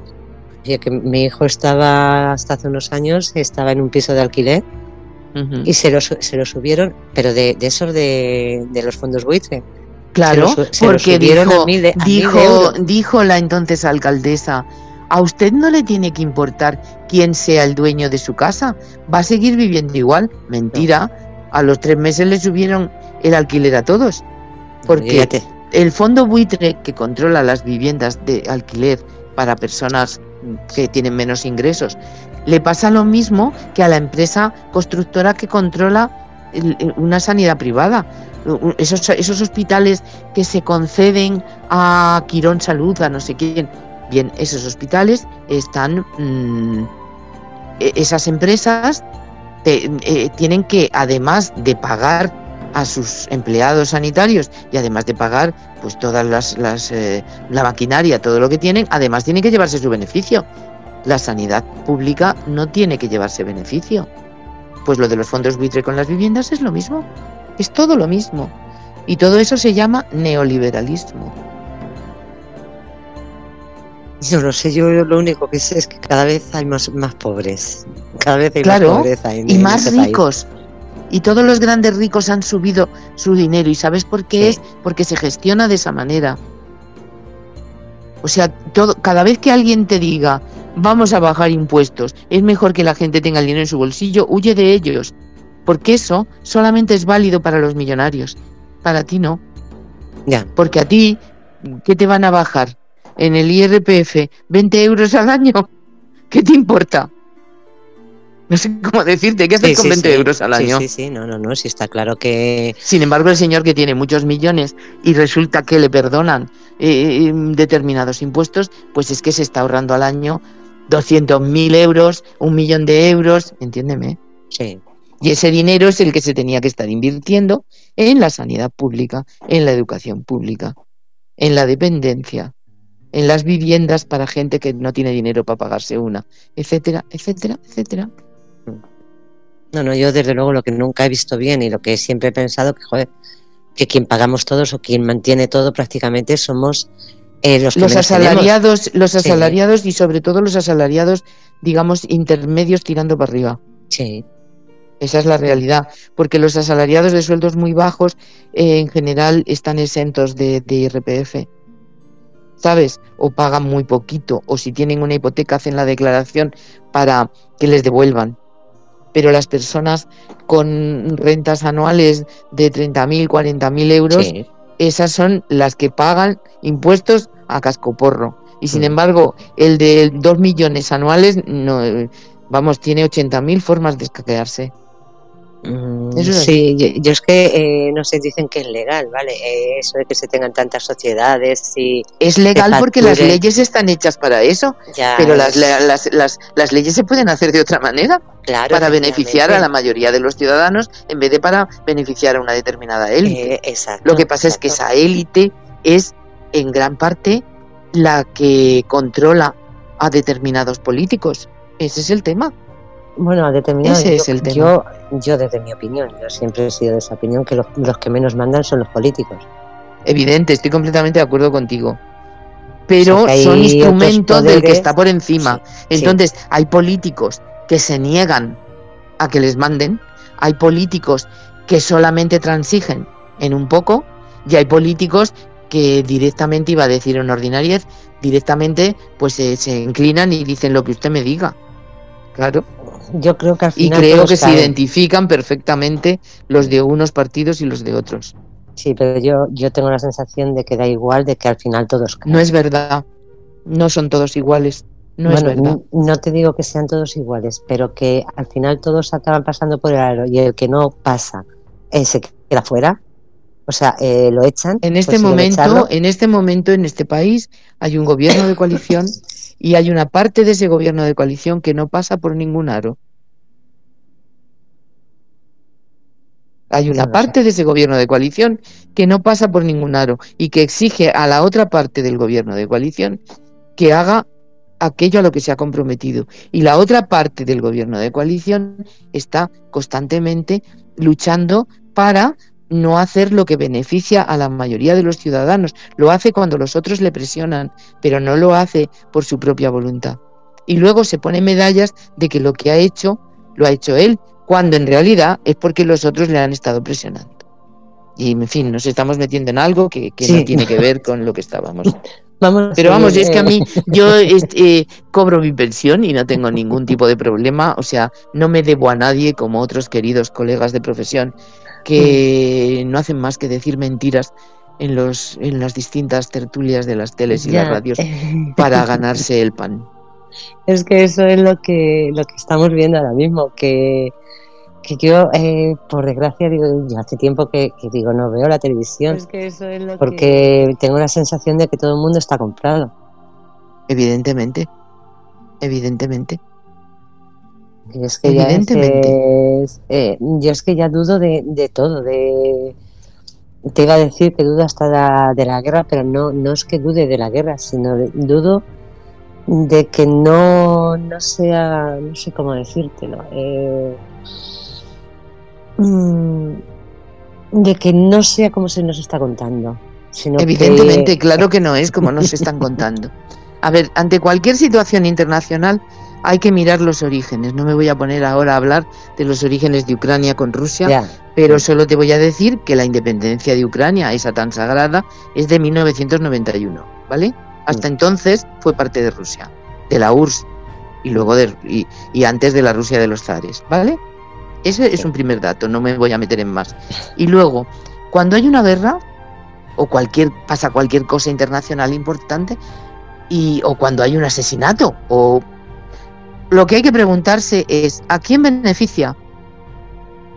Para saber quién es el culpable de que se haya desencadenado. ¿A quién beneficia? En este momento, todos los países europeos estamos sufriendo inflación, falta de suministros, etcétera, etcétera. Los rusos están sufriendo eh, la mm, todos los, embargos internacionales de que nos, de sus, fondos están paralizados en bancos extranjeros, tal y cual, les, están embargando cosas, les están tratando mal. Bien, están mejor los rusos en términos generales que los europeos, pero bueno. Entonces, ¿a quién beneficia? Estados Unidos está vendiendo armas a mogollón a todos los países europeos para regalárselas a Ucrania. Pero lo mayor, lo más importante de todo es que Estados Unidos está vendiendo gas y petróleo a Europa como nunca antes le había vendido. Entonces, ¿a quién le beneficia esta guerra? A Estados Unidos. Luego, ¿quién ha puesto la situación de forma que, teniendo además un señor medio loco en el Kremlin, no le quedara más remedio que hacer la invasión de Ucrania? Queriendo seguir ampliando la OTAN hasta las puertas del Kremlin, lo cual es absurdo. ¿eh? Entonces, pues a quién le beneficia a Estados Unidos, que todos los demás países de la OTAN les hacemos la ola un día tras otro. Ya, pero, en fin, yo había venido a hablar de mis libros. Qué bueno, que sí, que sí, vamos a seguir con los libros. Ya no sé dónde nos habíamos quedado. Pues no lo sé, estábamos ya eh, eh, estábamos en mi vida personal. Entonces, pues eso, yo, eh, yo me he casado dos veces y me he divorciado dos veces. Para resumir. Ostras. Sí. No, no, no, te lo digo, vamos a ver. ¿Caes en una segunda? Sí, porque la vida es muy distinta. Porque el segundo es un hombre que no es español, que tiene 22 años menos que yo, eh, y bueno, pues me enamoro, me vuelvo loca y me caso. Lo que pasa es que la segunda vez es mucho más fácil divorciarse. ya no te planteas ninguna cosa. O sea, yo con este duré cinco años. Eh, tres eh, sin estar casada y dos casada. Y luego pues le mandé a escaparrar y ya está. Qué bueno, yo que no sé, yo sinceramente eh, yo no sé, yo muchas veces lo he dicho, digo, si alguna vez digo que me voy a casar, digo, por favor, pegarme un tiro. O sea, Tampoco, no hay que ser dramático. Qué tontería. Yo cuando me divorcié la primera vez dije, en esta casa no vuelve a entrar más calzoncillos que los de mi hijo. Pues mira, entraron. Ya, ya. ¿Y qué importa? Se solucionó y ya está. Después, después he tenido relaciones largas, más relaciones cortas, época de estar de picaflor total. bueno, ¿y qué? Yo he llegado hasta ahora que tengo una pareja eh, desde hace casi 10 años, que tiene 15 años menos que yo y estamos tan a gusto. Ostras. Oye, pues mírame, yo. Pero no vivimos juntos.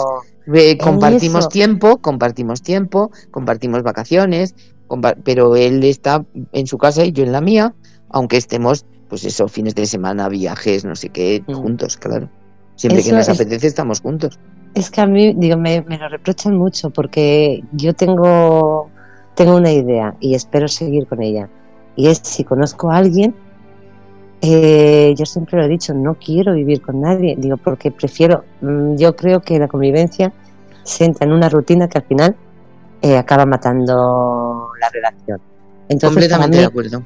Por eso digo, para mí lo más bonito es lo que estás diciendo tú, de cada uno en su casa, que un día que te apetece... Depende mucho de cuáles sean tus objetivos en cada etapa de tu vida. Hay un momento en el que si lo que quieres es tener hijos y tal, lo más cómodo, lo más eficaz es vivir juntos para compartir los cuidados de los hijos, los gastos de los hijos, etcétera. Mm. Pero cuando tú te encuentras con una persona después de muchos años, cuando tú ya eres completamente adulta y la otra persona también, pues, ¿por qué demonios hay que vivir juntos? Y no te digo ya cuando te jubilas y entonces tienes que compartir millones de horas. ¿Qué te vas a contar? es que es horroroso. Solo de pensarlo me da un telele. Es que yo pienso, es que yo pienso lo mismo que tú. o sea, 24 horas sobre 24 horas peleándote por el mando a distancia, por favor. Sí, sí, sí, sí. yo, que, yo es que creo que la relación ideal, por eso cuando me has dicho que cada uno vivís en vuestra casa, yo pues digo, es que es lo mejor. Claro. Es lo mejor. Digo, Fernando, no sé si querías decir algo que te he oído toser antes. Sí, ha tosido mucho, pero a lo mejor era la gripe. la gripe aviar, menudo pájaro estoy hecho. Ah, vale, si, si, la gripe aviar, vale. No, que estabais hablando de política y eso, y me ha gustado mucho. Además, la gente lo estaba diciendo, que estaba muy entretenido. Y está muy bien hablar de todo, de política y de todo. Pero a mí me viene a la cabeza la pregunta típica a un escritor. ¿Por qué hablas de relaciones, de sexo, de... y no hablas de, de esa política y de esa sociedad que también se te da hablarlo? Es que no, como no me has leído, como no me has leído, no lo sabes. No, por ahora no. Yo meto las relaciones amorosas y sexuales en, un mundo, en una sociedad. Tengo novelas en las que la sociedad sale más y novelas en las que la sociedad sale menos. No, no, pero me, refiero eh, una exclusivamente tipo a, no sé, a tipo suspense, thriller, como has dicho ahora mismo, lo de eh, el complot de Estados Unidos para hacerse el dueño del mundo gracias a las armas que vende, a los favores que está otorgando con el gas, con el petróleo. Una novela en la que expliques todos esos enresados sin tener ese, ese contrapunto distinto, sino tal como lo ves. No me interesa. No me interesa. Ah, vale. Yo no sirvo para escribir novela negra, no me gusta escribir novela negra, no me gusta escribir novelas de espías, no, no sé cómo decirte. Eso no quiere decir que en un momento determinado no aparezca un espía en una novela mía. Seguramente va a aparecer en la que estoy escribiendo ahora. Si, si aparece un locutor, avísame. ¿Perdón? Si aparece un locutor, avísame. es también una de las cosas que me gustaría hacer porque a mí la radio me encanta, me, apasiona y he hecho muy poca. Eh, entonces, mm, te quiero decir que cada uno se da cuenta de para lo que sirve mejor. Entonces, te lo podrá decir Estrella. Creo que mm, describir los sentimientos y describir los encuentros sexuales se me da bien, ¿no, Estrella? Sí, se te da muy, se te da muy, muy bien. Que, yo te quería hacer una pregunta sobre eso. Entonces, por eh, eso escribo fundamentalmente eso, porque se me da muy bien. No se me ocurre escribir poesía porque no soy Pedro Salinas, no sé cómo explicarte. y no se me ocurre escribir eh, un thriller porque no soy de esa forma. No, no sé que no lo haría bien, ¿sabes? Meto a lo mejor en algunas novelas hay algo de intriga, en donde reside el poder que está leyendo ahora Estrella, hay un poco de intriga, pero no de intriga de espías o de esto, sino mm. de una intriga un poco familiar, tal. Bien, y ya está. Pero mm, yo quiero escribir fundamentalmente novelas sociológicas, pero sociología de, cómo se desarrolla las relaciones sentimentales, porque es algo que no se habla de ello en casi ninguna novela. Y es muy importante cómo se sienten las personas mm, hacia el otro, cómo, cómo lo desean, cómo lo echan de menos, cómo todo eso se escribe muy poco sobre eso. Es que eh, sí es cierto que lo que te iba a decir ahora, sí es cierto que tú en, tus novelas, eh, por eso quizá nos identificamos tanto, porque eh, lo describes, lo describes todo, describes cómo, describes una mirada, lo que se siente cuando, cuando ves a una persona que te gusta, eh, luego describes las relaciones, las describes muy bien, que yo sí te iba a hacer una pregunta. Dime. Mm, todo lo que escribes eh, te basas en, experiencias tuyas eh, personales o, son o conoces a, gente que ha vivido eh, pues alguna de las experiencias que, cuentas en tus novelas a ver básicamente básicamente todos los escritores cuando hablan de sentimientos eh, hablan de, tienen que ver con su experiencia personal. En cuanto a relaciones sexuales, también tienen que ver con la experiencia personal, también con las fantasías propias. Evidentemente es muy difícil que tú te puedas meter en la piel de alguien radicalmente distinto a ti. Lo intento a veces, pero es muy complicado. En Geometría de la Pasión hay una narradora que es la protagonista. La saco porque, porque es más diferente que las otras, a las otras. También me costó más trabajo escribirla, es la última, hay protagonista, la que he leído el, el, el, digamos prólogo, ¿no? Al mm. principio. Pero hay también eh, otras personas que también narran, pero narran de una forma más puntual, ¿no? O sea, dos o tres páginas, ¿vale? En mm. de un momento central de, de, la, de la situación entre ella y, estas, y estos otros que son básicamente dos hombres. Mm, también hay luego una hija de ella que también narra algunos trozos. Entonces, intento meterme en la piel de esos personajes diferentes, pero es mucho más complicado. Además, gente de sexo distinto al tuyo y, con un carácter diferente y tal, es mucho más complicado. Pero yo creo que me ha salido más o menos bien.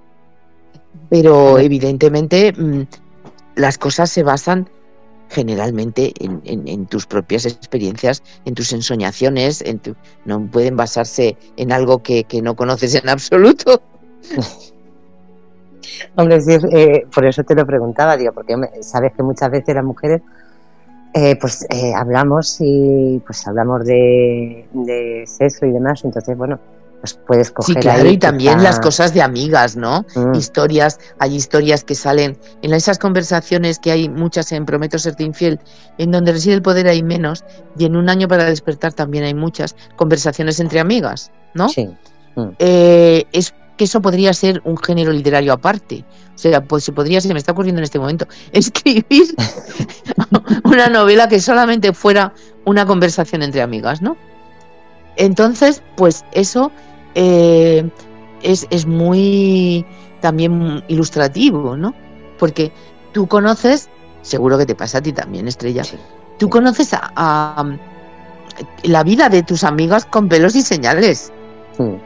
O sea, tú sabes si fulanito la tenía pequeña o si tardaba en empinársele, no sé cómo decirte. Lo sabes todo. Entonces, evidentemente, también hay experiencias de amigas en, las cosas que cuento, ¿no? Y hay personajes que son fiel reflejo de alguien a quien yo he conocido y hay otros personajes que son totalmente inventados. es que, eh, Pero eso le pasa a todos los escritores.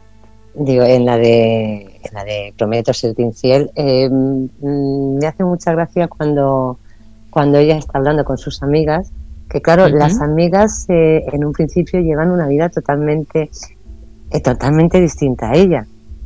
O sea, que es como pero no todas llevan la misma vida, cada una lleva una vida distinta. Sí, sí, llevan una vida distinta, pero que es como más enfocada a... Eh, como que ella es, eh, no es que sea más liberal, pero, o sí, en ese sentido sí, como que las otras van más enfocadas a, a encontrar una estabilidad y sin embargo ella es más a encontrar la felicidad. Claro, claro. Es que hay personas diferentes y en esta novela, pues lo que me cuadraba era eso. Mm. ¿Sabes? Pero también hay una amiga que le, que le, que le obliga a la protagonista a meterse en una página de citas. Sí. Sí, sí. Para salir de, de, su depresión, ¿no? Entonces, te quiero decir que. Y todas esas cosas son como muy reales, ¿eh? Esas cosas han pasado delante de mis ojos. Sí, no, y además es que de, las tres, eh, las tres son distintas. O sea, dentro de, que, de que ella, ella es más distinta a las otras dos, pero las otras dos, una es como que una, eh, no es que la ataque, sino como que mm, en cierto sentido como que le mm, medio reprocha un poco lo que hace y sin embargo la otra la defiende. O sea, que sí, claro, claro. y es que por eso te digo que es, es tan real. Porque si es que es real como la vida misma. Es que, a ver, en Prometo de infiel, en un año para despertar, yendes de la piel, salen amigas mías a cascoporro mezcladas unas con otras, ¿sabes? No sé cómo decirte, a lo mejor una tiene el físico de una, pero el carácter de otra. No se llaman igual, evidentemente, y tal. Pero mm, como tú también tendrás muchas amigas, supongo, y porque las mujeres vivimos en, en, como en, en, una especie de coalición permanente, ¿no? Entonces, pues tendrás muchas amigas y cada una es de una manera, pero todas os queréis, todas os apoyáis y todas os contáis vuestras vidas. Entonces es una de las mejores fuentes literarias si tú quieres escribir sobre cómo son las personas, qué es lo que yo quiero escribir. O sea, a mí mm, estoy segura de que hay historiadores que contarán muchísimo mejor mm, lo que pasa eh, en Estados Unidos para quererse mantener como primera potencia mundial, aunque China ya le ha comido todo el terreno, etcétera, etcétera, mm, que lo cuenten los historiadores. Una novela sobre eso que no me apetece en absoluto. No sé cómo decirte, porque es que además no, no sé, es que no me, no me interesa. Ahora estoy escribiendo una novela que se llama Más allá de la carne. Que está contada por tres mujeres. Eh, una eh, es eh, nació en 1900 y empieza a narrar en en 1919. Esta es la abuela de otra que empieza a narrar también con 19 años en los años 70. ¿Vale? Y esta a su vez es la abuela de otra que empieza a narrar en 2000 eh, ya 30 o así, 33 creo que es, también con 19 años. ¿Vale? Entonces, hay dos cosas mm, que son mi objetivo en esta novela, que es contar cómo situaciones similares se vivían de una forma en tiempo de nuestras abuelas, de otra forma en nuestro tiempo, ¿no? Y de otra forma el tiempo de nuestras nietas, ¿vale? Entonces, eh, situaciones parecidas se viven de forma muy diferente, ¿no? Eh, y desde luego desde el punto de vista personal de, de los afectos, del sexo, de, del matrimonio, de la separación, de los hijos.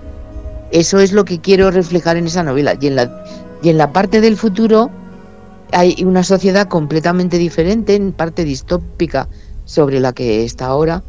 Eh, porque claro, en este momento ya la última nieta, la nieta va por, por el 2044. Entonces, en fin, ahí he tirado de, de conocimientos eh, económicos y sociales y de lo que puede estar pasando en el mundo en ese momento, que probablemente me equivoque. Bien, pues ya está. Pero, pero ella lo que sigue importándole más, aunque en algún momento se refiera a cómo es la sociedad en ese momento, es su vida personal, ¿no? Ya, ya. Pues, pues tiene, tiene, que estar bien. Eh, bueno, pues en este momento voy llevo 133 páginas, supongo que tendrá 200 y pocas, no creo que sea de las más largas.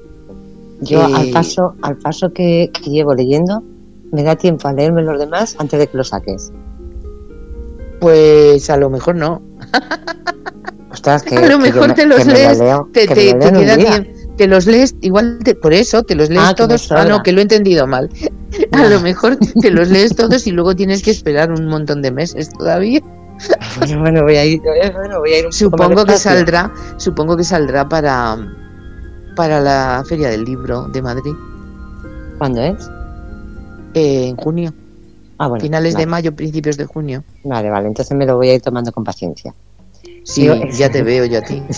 bueno, ya. La paciencia que tienes. En cuanto, lo cojo, lo... Iba, eh, mira, es que estaba antes sobre lo que estábamos hablando de, de vivir cada uno en, en su casa. Y claro, mmm, lo que estaba diciendo, cuando te enamoras, que lo que quieres es pasar el mayor tiempo posible con esa persona. Entonces, ¿cómo se logra? Porque mmm, yo la entiendo, sí es cierto, porque a mí me ha pasado que por mucho que yo diga que quiero vivir, y de hecho yo no vivo con nadie ni vivido después de separarme, eh, pero sí es cierto que, que, no lo sé, si te enamoras de alguien, si quieres pasar la mayor parte del tiempo con esa persona. ¿Cómo se logra el, ese equilibrio de decir, mmm, o, esa mentalidad de decir, bueno, no, que cada uno viva en la suya, aunque queramos estar juntos, pero que cada uno, que vivamos separados y juntarnos cuando queramos? Sí, eso es muy fácil. A ver, Eso pues es facilísimo. explícanoslo para que no caigamos en, en la trampa de... No, porque no tienes... mm, eh, o sea, no... A ver, no tienes que, como pasaba cuando nosotras éramos jovencillas, no te pasa que tengas que huir de buscarte una casa en la que estar cuando para poder tener sexo con la otra persona. Eso Sí. ya no lo tienes porque ya eres una persona adulta que tiene su casa. Después, entonces cuando quieras lo tienes, no es lo de tengo que salir de casa de mis padres porque si no, mm, ¿cuándo demonios me acuesto con este? ¿No? Eso ya no existe. Tampoco existe lo de es que quiero tener hijos con este, que entonces Mm. ya te he dicho, lo lógico es tenerlos juntos y vivir juntos, porque si no, no hay forma de criar unos hijos. Bien, es otra cosa. Entonces, Pero- te ves siempre que quieres y cuando y, y- y- y además como cada uno tiene su vida, sus aficiones, sus amistades, sus trabajos. Pero que en mi caso yo yo estoy jubilada y lo que hago es escribir cuando eso, pero quedo, hombre, en la pandemia hemos estado todos muy encerrados, pero tengo amigas, salgo a, a- a comer, a cenar con antiguos compañeros de trabajo, con, ¿me entiendes? Y si dejo a una persona en casa me da como un poco de cargo de conciencia. Si está en su casa, pues tan ricamente, ya a él le pasa lo mismo. Pero en ningún momento, porque claro, cuando conoces a una persona y te enamoras al principio, luego quizá van cambiando las cosas.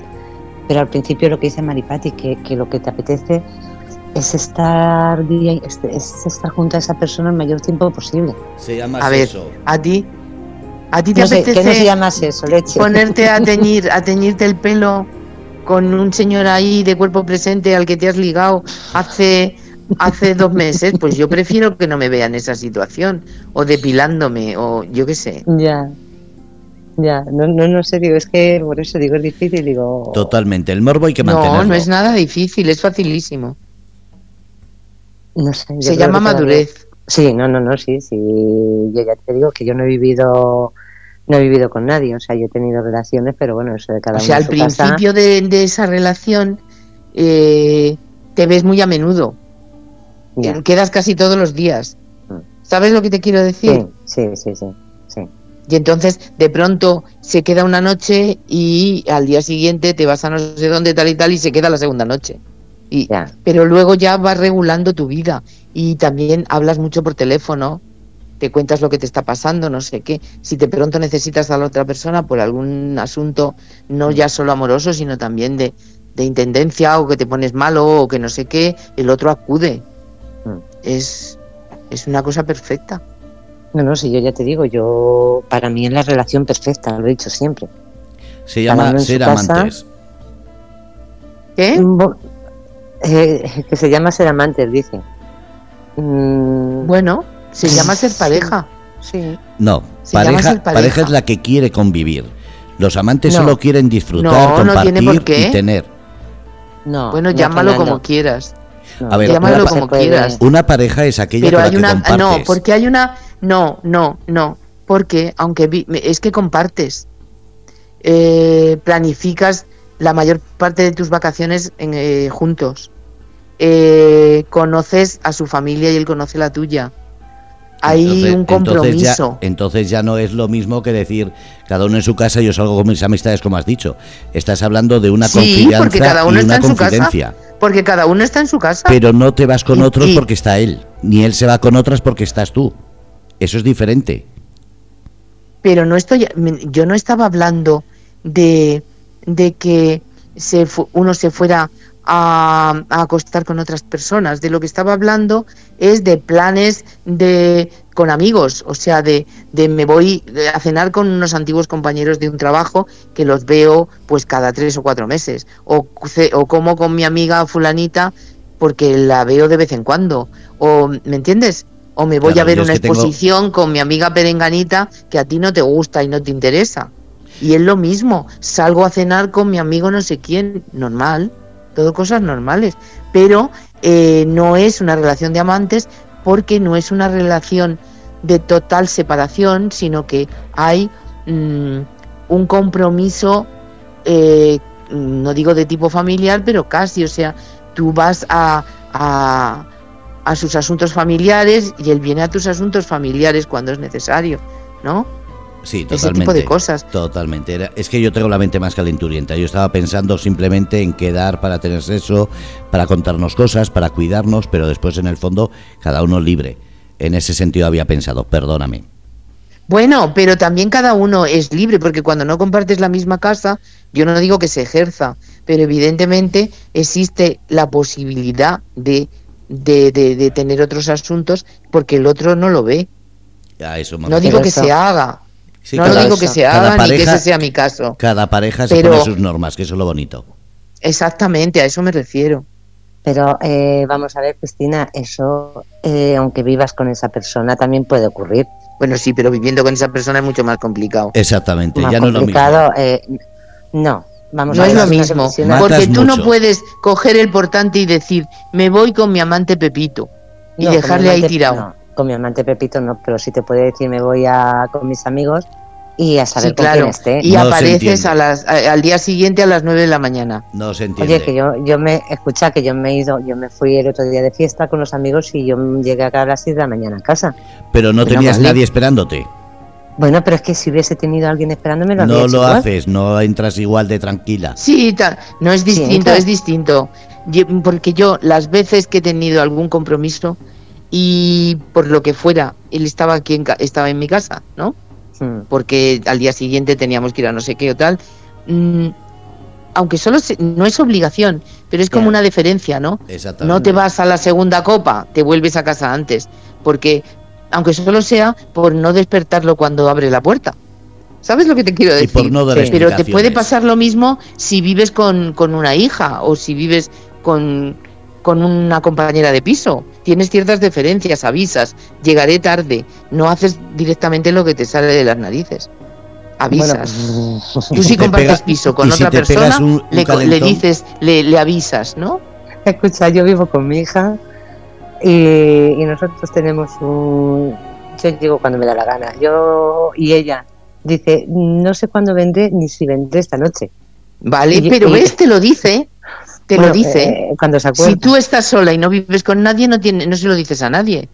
Y si te Hombre, pega un calentón, diferencia. y si te pega un calentón no tienes que estar pensando lo que tienes en casa.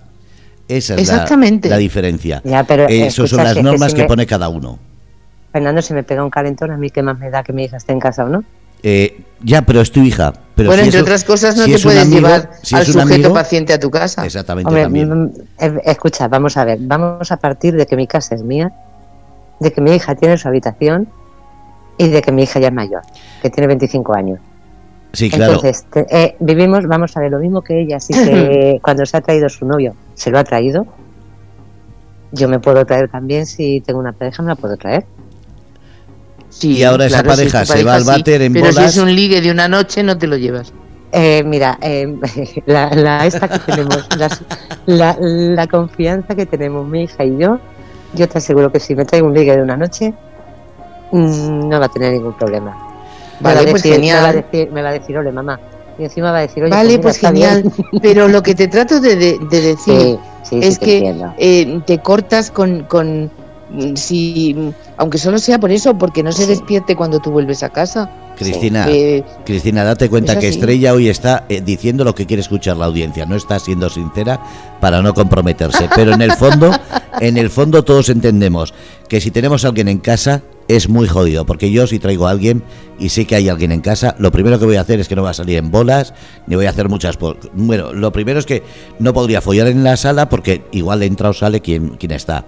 Eh, no podría... Claro, eh, claro. hay un montón de cosas que te cohiben. Y si me pega un calentón y tengo a alguien en casa, eh, estaría pensando, madre mía, a ver si voy a responder ahora y después me pide también que responda y no puedo.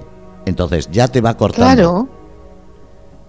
Claro, pero vamos, Fernando, no estoy hablando solo de sexo, es que eh, si vives con una persona, pues, es- pues se planifican muchas más cosas en común que si no vives todo el tiempo con esa persona. Entonces, hasta te obligas a, a- a, no sé, al uso de la lavadora, a cocinar, Sí. a no sé qué. Es todo muchísimo peor. Sí. a si voy a quedar con alguien a tomar un café, pues pobrecillo le dejo en casa o pobrecilla la dejo ahí tirada. ¿Sabes lo que te Sí. digo? Sí, sí, sí. Sin que nadie te obligue, es solamente tu sentimiento de Mm. cómo me voy a ir todo el día fuera. La educación Y social que y- nos han inculcado. No, es, es lo que nos han inculcado y también es el cariño, ¿eh? sí. El decir, pues no voy a dejar a, a esta persona tirada todo el día. Si no tengo más remedio porque trabajo, sí. Pero cuando ya estás en una situación que es por eso por lo que yo digo, si estás jubilado, es mucho mejor no compartir casa.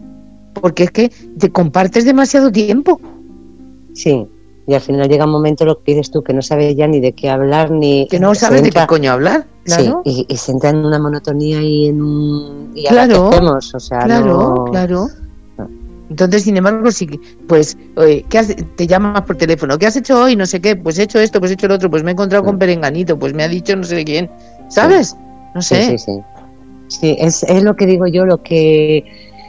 Es como, se, como un noviazgo eterno. Ese es el tema. Sí, que para mí es lo más bonito.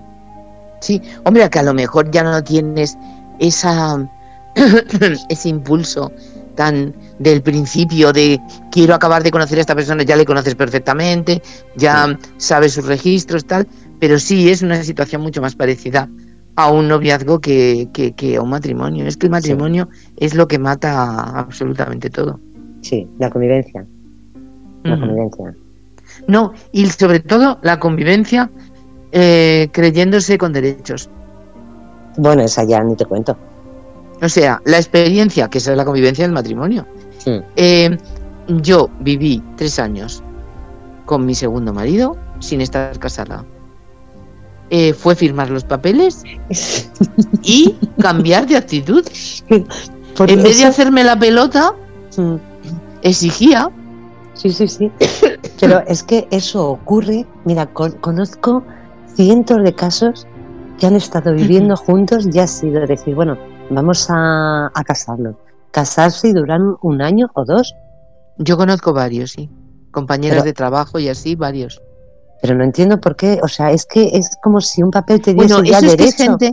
eh, ese no es mi caso, pero en, en- porque llevaba poco tiempo y tal, pero suele suceder en gente que en realidad lo que hace es dar un salto hacia adelante para ver si salva la relación. La mayor parte de los que se divorcian al año de casarse, después de haber estado viviendo cin- juntos cuatro, cinco, seis años, es porque se han casado dando un salto hacia adelante, creyéndose que simplemente por hacer el bodorrio eh, se van a arreglar los problemas que tienen y no, o van a recuperar la ilusión y no, La matan. ¿sabes? La matan Claro. directamente. La, la acaban de dar la puntilla, sí, Mm. es eso.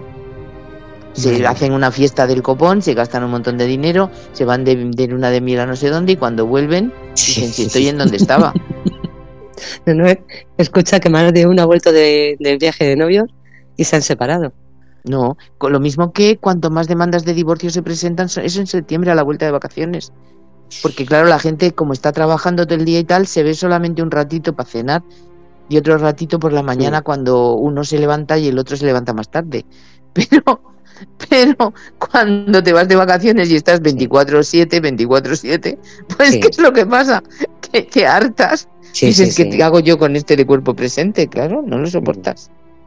Bueno, y es que es cierto, digo, pero es que le pasa, no voy a decir al 90%, pero, No, pasa mucho, pasa mucho. pero muchísimo, muchísimo. Lo que pasa es que hay ah, personas que evidentemente eh, han partido de unos sentimientos mucho más profundos y sólidos que otras.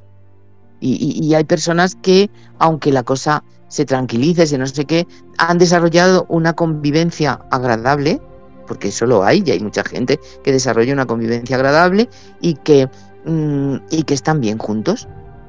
Hay mucha gente, yo conozco, o sea, igual que conozco la gente que se, le, que se destruye en, en, dos años, conozco gente que sigue estando compenetrada con su pareja después de 50 años de matrimonio. O sea, y, y chapó, me parece cojonudo.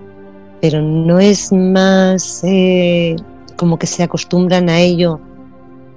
Y porque yo sí, sí conozco a, muchísima, a muchísimos matrimonios que es como que ya se han hecho a vivir así y que, que ya dan mmm, que los ves que no tienen nada, o sea, dices, si es que no... Sí, por supuesto, los hay, pero que les compensa por otros motivos, porque tampoco están a la greña todo el día. Pero también conozco parejas que, que, que llevan un porrón de años juntos, que han tenido hijos, que los hijos se han independizado, que tal, y que ellos todavía, y que ellos son un enorme apoyo el uno para el otro. Sí. Y les gusta hacer cosas juntos. Sí. Es que lo fundamental, lo fundamental eh, es querer hacer cosas con la otra persona. Si sí. tú te lo pasas bien con la otra persona haciendo cualquier cosa, esa pareja es indestructible. Sí, es cierto. Cuando la pareja se convierte en una competición, y a ver quién queda por encima del otro, a ver quién es el que consigue que el otro haga su lo que lo que él o ella desea y manda, esa pareja se destruye porque tú no puedes estar toda la vida luchando, te agotas, ¿no? Pero sin embargo, cuando tú eh, la otra persona es un apoyo, cuando tú tienes un problema está ahí para ayudarte, cuando y tú lo mismo para esa persona y te sigue apeteciendo ir a hacer un viaje a Egipto con esa persona, pues no tienes por qué separarte. Sí. Es estás bien, que... estás a gusto, claro. Hay, hay personas que, que tienen como no sé si decir una dependencia, pero el uno del otro, o sea, no es que dependan, sí, sí. o sea, los, los, dos, porque lo malo es cuando uno depende del otro y el otro, pero tienen como, como una dependencia o un apoyo el uno en el otro, y es lo que Bilateral, dices tú, son, sí. sí, y están son bien, pareja, están a gusto. sí. Yo conozco Sí. personas que están así muy bien. Que a lo mejor y, no tiene... me parece genial y, y son Mm. amigos míos y son gente estupenda y son felices. Sí, Y hombre, o algún día se pelean o tal, como te puedes pelear claro. con tu hijo o con quien Mm. sea, pero, sí, pero, pero vamos, luego siempre llegan a un acuerdo y Sí. siempre tienen una ilusión común por hacer algo, sí, aunque Sí. sea ir al cine el jueves por la tarde, entiéndeme. sí, pero tienen una, pues eso es perfecto. Si al final el ser humano es gregario y necesita estar acompañado. Al final necesitas una compañía que no tiene por qué ser perpetuamente física presente, sí, pero tener una persona que sabes que si coges el teléfono va a estar al otro lado y si Sí. le necesitas va a venir.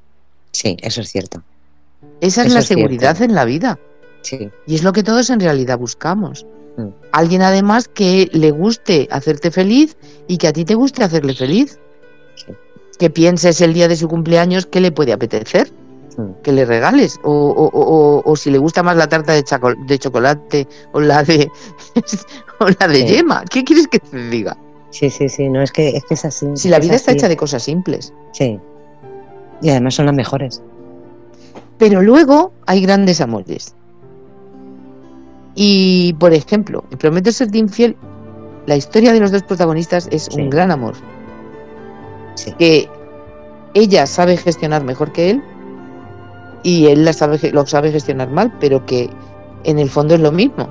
¿No? Él tiene más prejuicios, tiene más eh, estupideces personales, pero es una historia de un gran amor. sí, sí, porque sí, es sí. así, porque es así. O sea, puede, ella puede tener otros muchos amantes, pero es, eh, eh, ese es el amor de, de- de su vida, ¿no?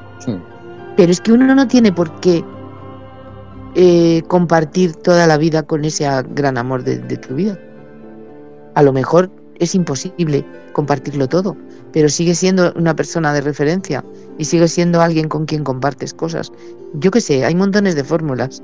Sí, sí, es lo que hablábamos antes de que cada persona, cada mujer, vamos, cada mujer y cada hombre es distinto. Entonces, eh, cada mujer es, eh, igual que somos distintas, hay distintas fórmulas de, llevar las cosas. Claro, eso es lo que yo defiendo. Y siempre mm. desde la libertad, lo que ahora se llama empoderamiento, la capacidad de decisión, la no dependencia económica de nadie. Esas son las bases fundamentales.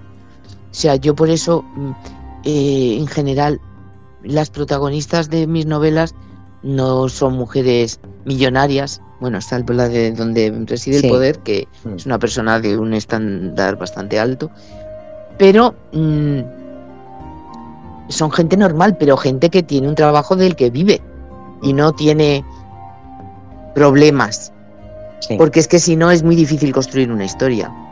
Si esa persona mm, tiene que pasarse la vida vendiendo en el tren y en el metro para limpiar distintas casas, es o, haces la típica historia de Cenicienta de las novelas románticas que me niego a hacer, o no hay tu tía. No sé cómo decirte. Sí, es imposible. si te digo una cosa, que,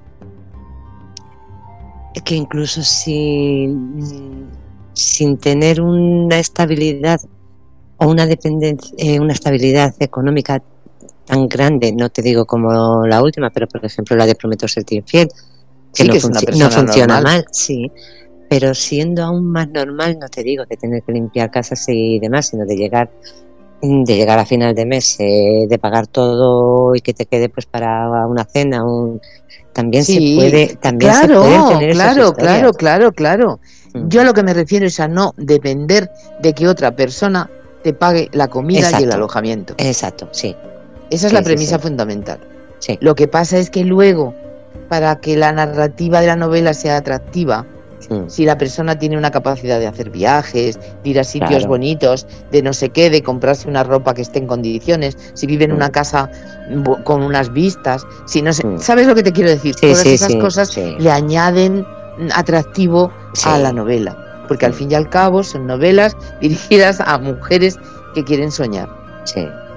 Hombre, a mí yo soñé, pero me jodió un poco los viajes que hace, ¿eh? Hombre, ¿qué quieres que te diga? Porque digo, bueno, digo yo sí, puedo hacer un viajecito, pues eh, yo qué sé, aquí dentro de España. Pero. Pero en Prometo tampoco hace unos viajes de copón. Hombre, pero algunos. Bueno, sí, algunas vacaciones con Pachi. Sí, sí, sí. Leche que yo digo, digo, no me importaría. No, pero, pero si, si te pones en, en un estatus económico un pelín superior tampoco son una cosa terrible. No, no, no, no. No sé cómo decirte, no son cosas completamente inalcanzables, ¿no? No, no, no, efectivamente, efectivamente, tienes razón. Que, que bueno, que quizá en lugar de, de hacer un viaje al mes o dos, eh, puedes hacer uno cada tres meses, pues bueno, pues uno cada tres meses. O uno al año, pero. uno al año. Porque bueno, al fin y al cabo, la, la, protagonista de Prometo Serte Infiel es que hace muchos viajes por motivos de trabajo. Sí, Sí, sí, sí. Eso es diferente, claro. Mm. Por motivos de trabajo, pues, y luego tiene pues vacaciones, pero son vacaciones, salvo algunas que se hace con, el Pachi, las demás son vacaciones normales, con amigas y no sé qué, a una playa o a un. Mm. Son cosas normales. Sí, sí, que las podemos hacer. Que podemos hacer cualquier mujer española que tiene un sueldo decente. Sí. No estoy hablando de que sea millonaria. No, no, no, no, no. no. Pero vamos, eh, yo es que también quiero reflejar todos los distintos tipos de mujeres que hay en, en, en, la sociedad española, ¿no? Y donde reside el poder, eh, eh, te hago un poco de spoiler, pero es para vendérselo a los demás que estén escuchando. no, no, no, sí. Es un poco cenicienta al revés, o sea, es ceniciento. Mm. Es ceniciento. O sea, el, joven y entre comillas pobre, porque tampoco es pobre de, pobre total, pero bueno, el que le cuesta más trabajo la vida y tal y mm. tal, es él, es él. No es la típica chica que el millonario, no sé qué, como las sombras de Grey, no, es al revés completamente. Y eso está la verdad, sí. Bueno, y lo que dices tú, que tampoco es que sea pobre, tiene pues como un sueldo pues, como puede tener mi hija o... Claro, sí, pero bueno, es la típica situación de los jóvenes actuales, que hay muchos que han estudiado una carrera, que no sé qué, y que sin embargo están trabajando por debajo de su de lo que ellos estudiaron y de lo que les hubiera gustado hacer. Ya. Entonces, eso, evidentemente, es la desigualdad de la que hablábamos antes, ¿no? Entonces, en esa novela está reflejado. Y es que es la, es que la realidad, es la realidad que, Claro, es la realidad. Bueno, pues sobre esa novela, una conocida mía que la leyó, mmm, me dijo que es que yo, en, eh, que en donde reside el poder, que yo adoctrinaba. ¿Eh? Sí, eso dice. Pues quizá mm. porque explicaba la realidad y eso no y eso la fastidia.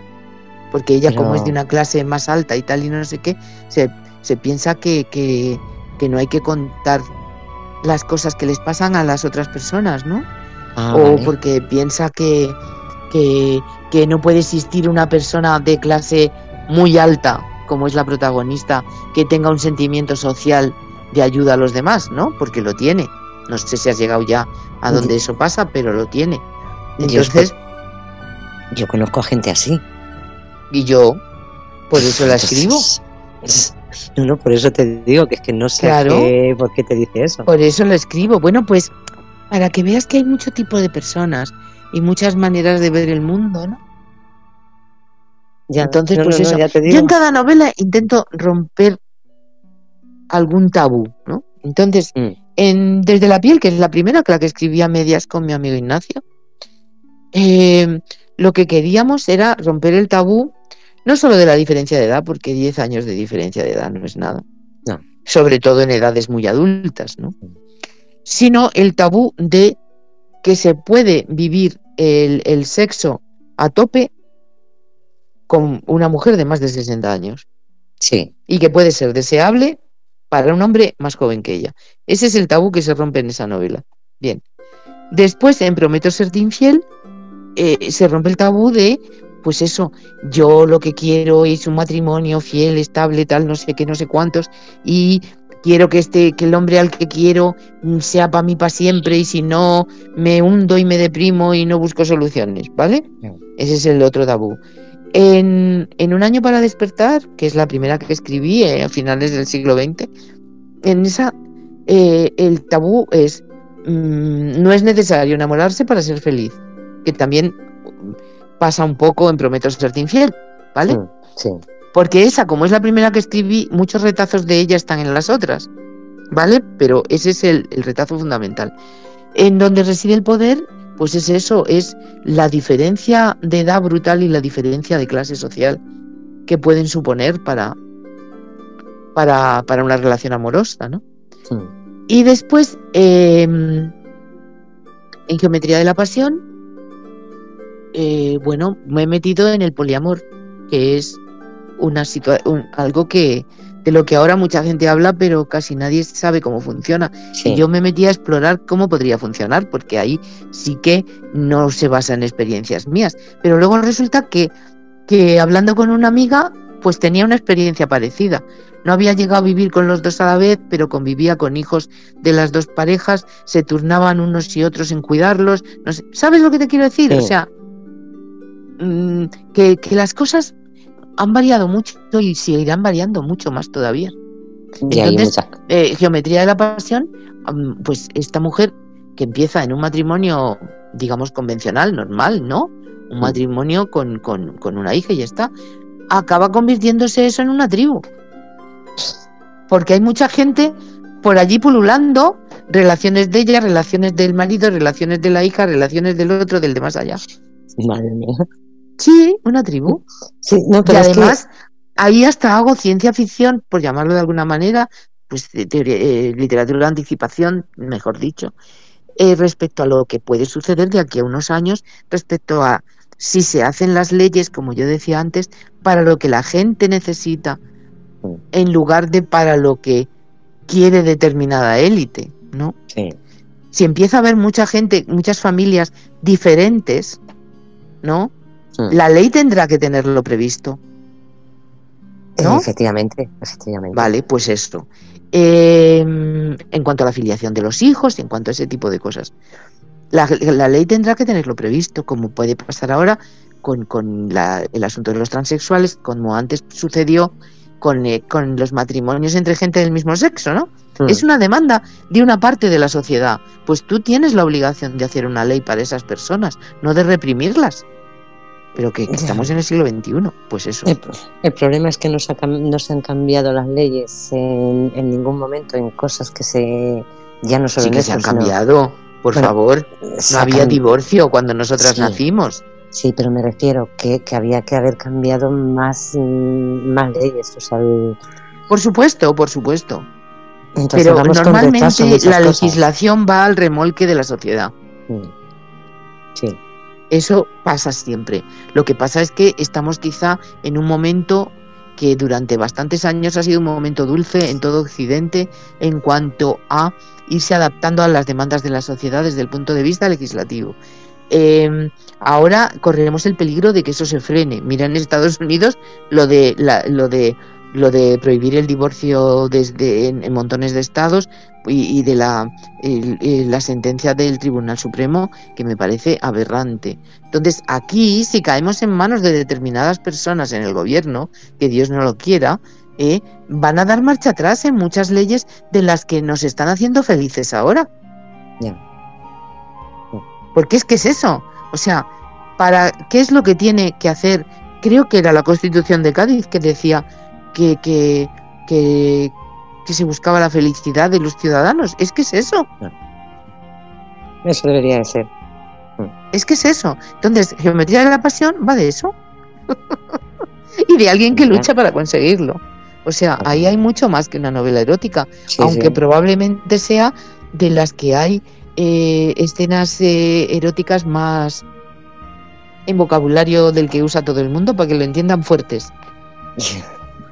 Pero vamos a ver, es que mm, fuerte depende. Eh, vamos a ver, la realidad es la realidad y.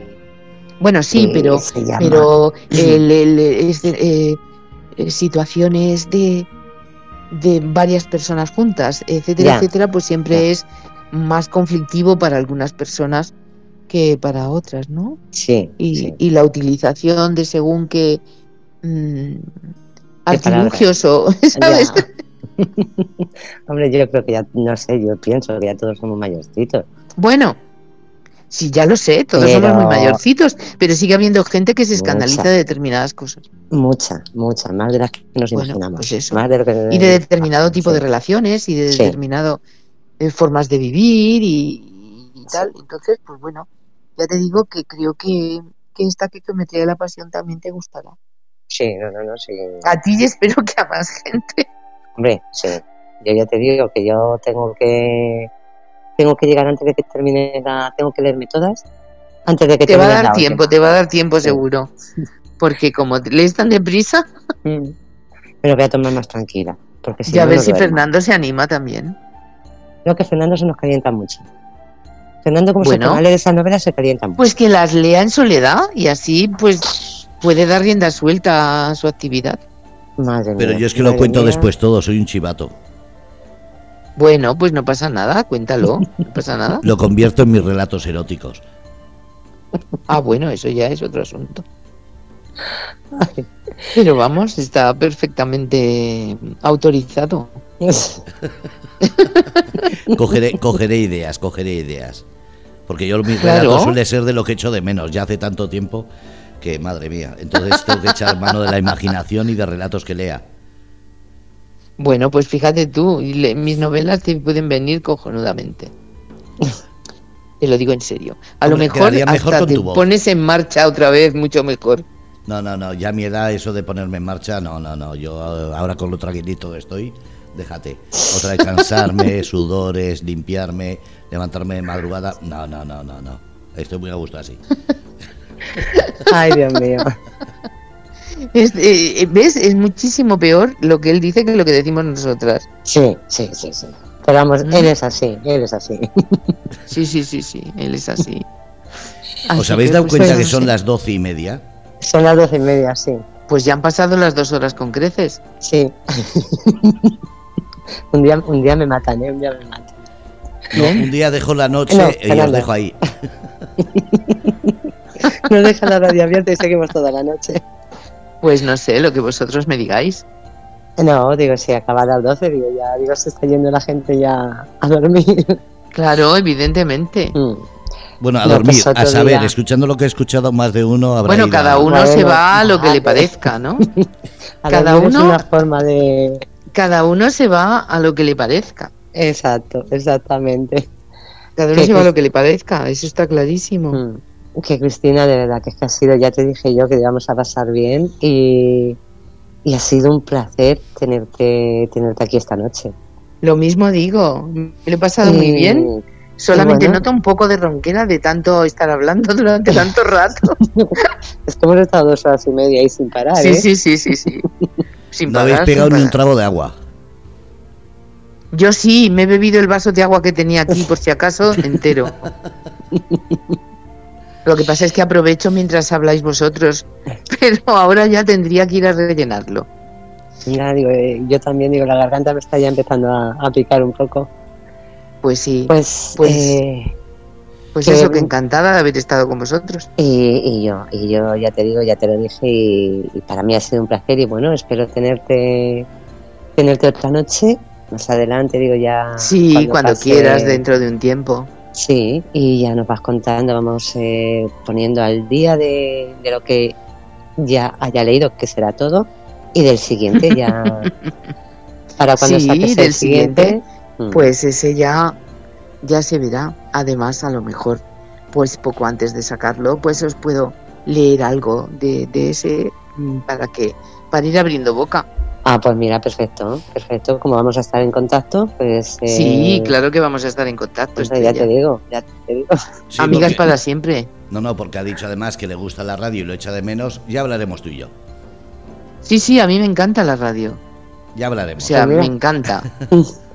Me encanta, no puedo decir otra cosa. Solamente hice algo de radio eh, en una cosa, en una experiencia universitaria que me encantó y luego pues me han hecho alguna entrevista en la radio, pero vamos.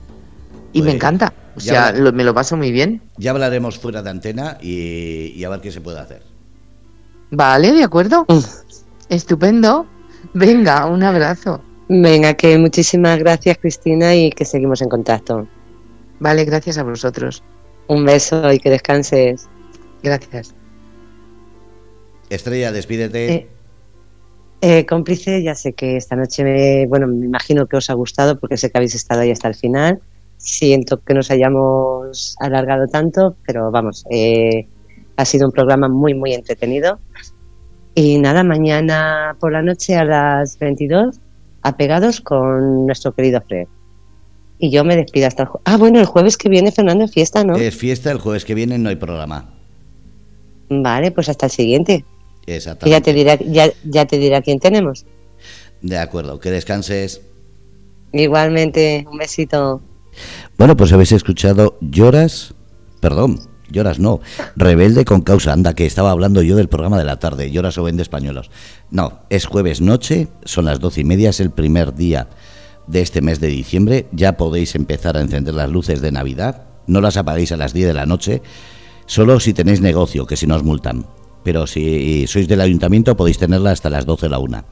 Así que lo dicho, ser felices, soñar de colores y sobre todo, gracias por estar una vez más aquí en Grupo Radio Cómplices. Rebelde con causa, jueves 10 de la noche con Estrella. Un abrazo, ser felices, soñar de colores. Carpe diem.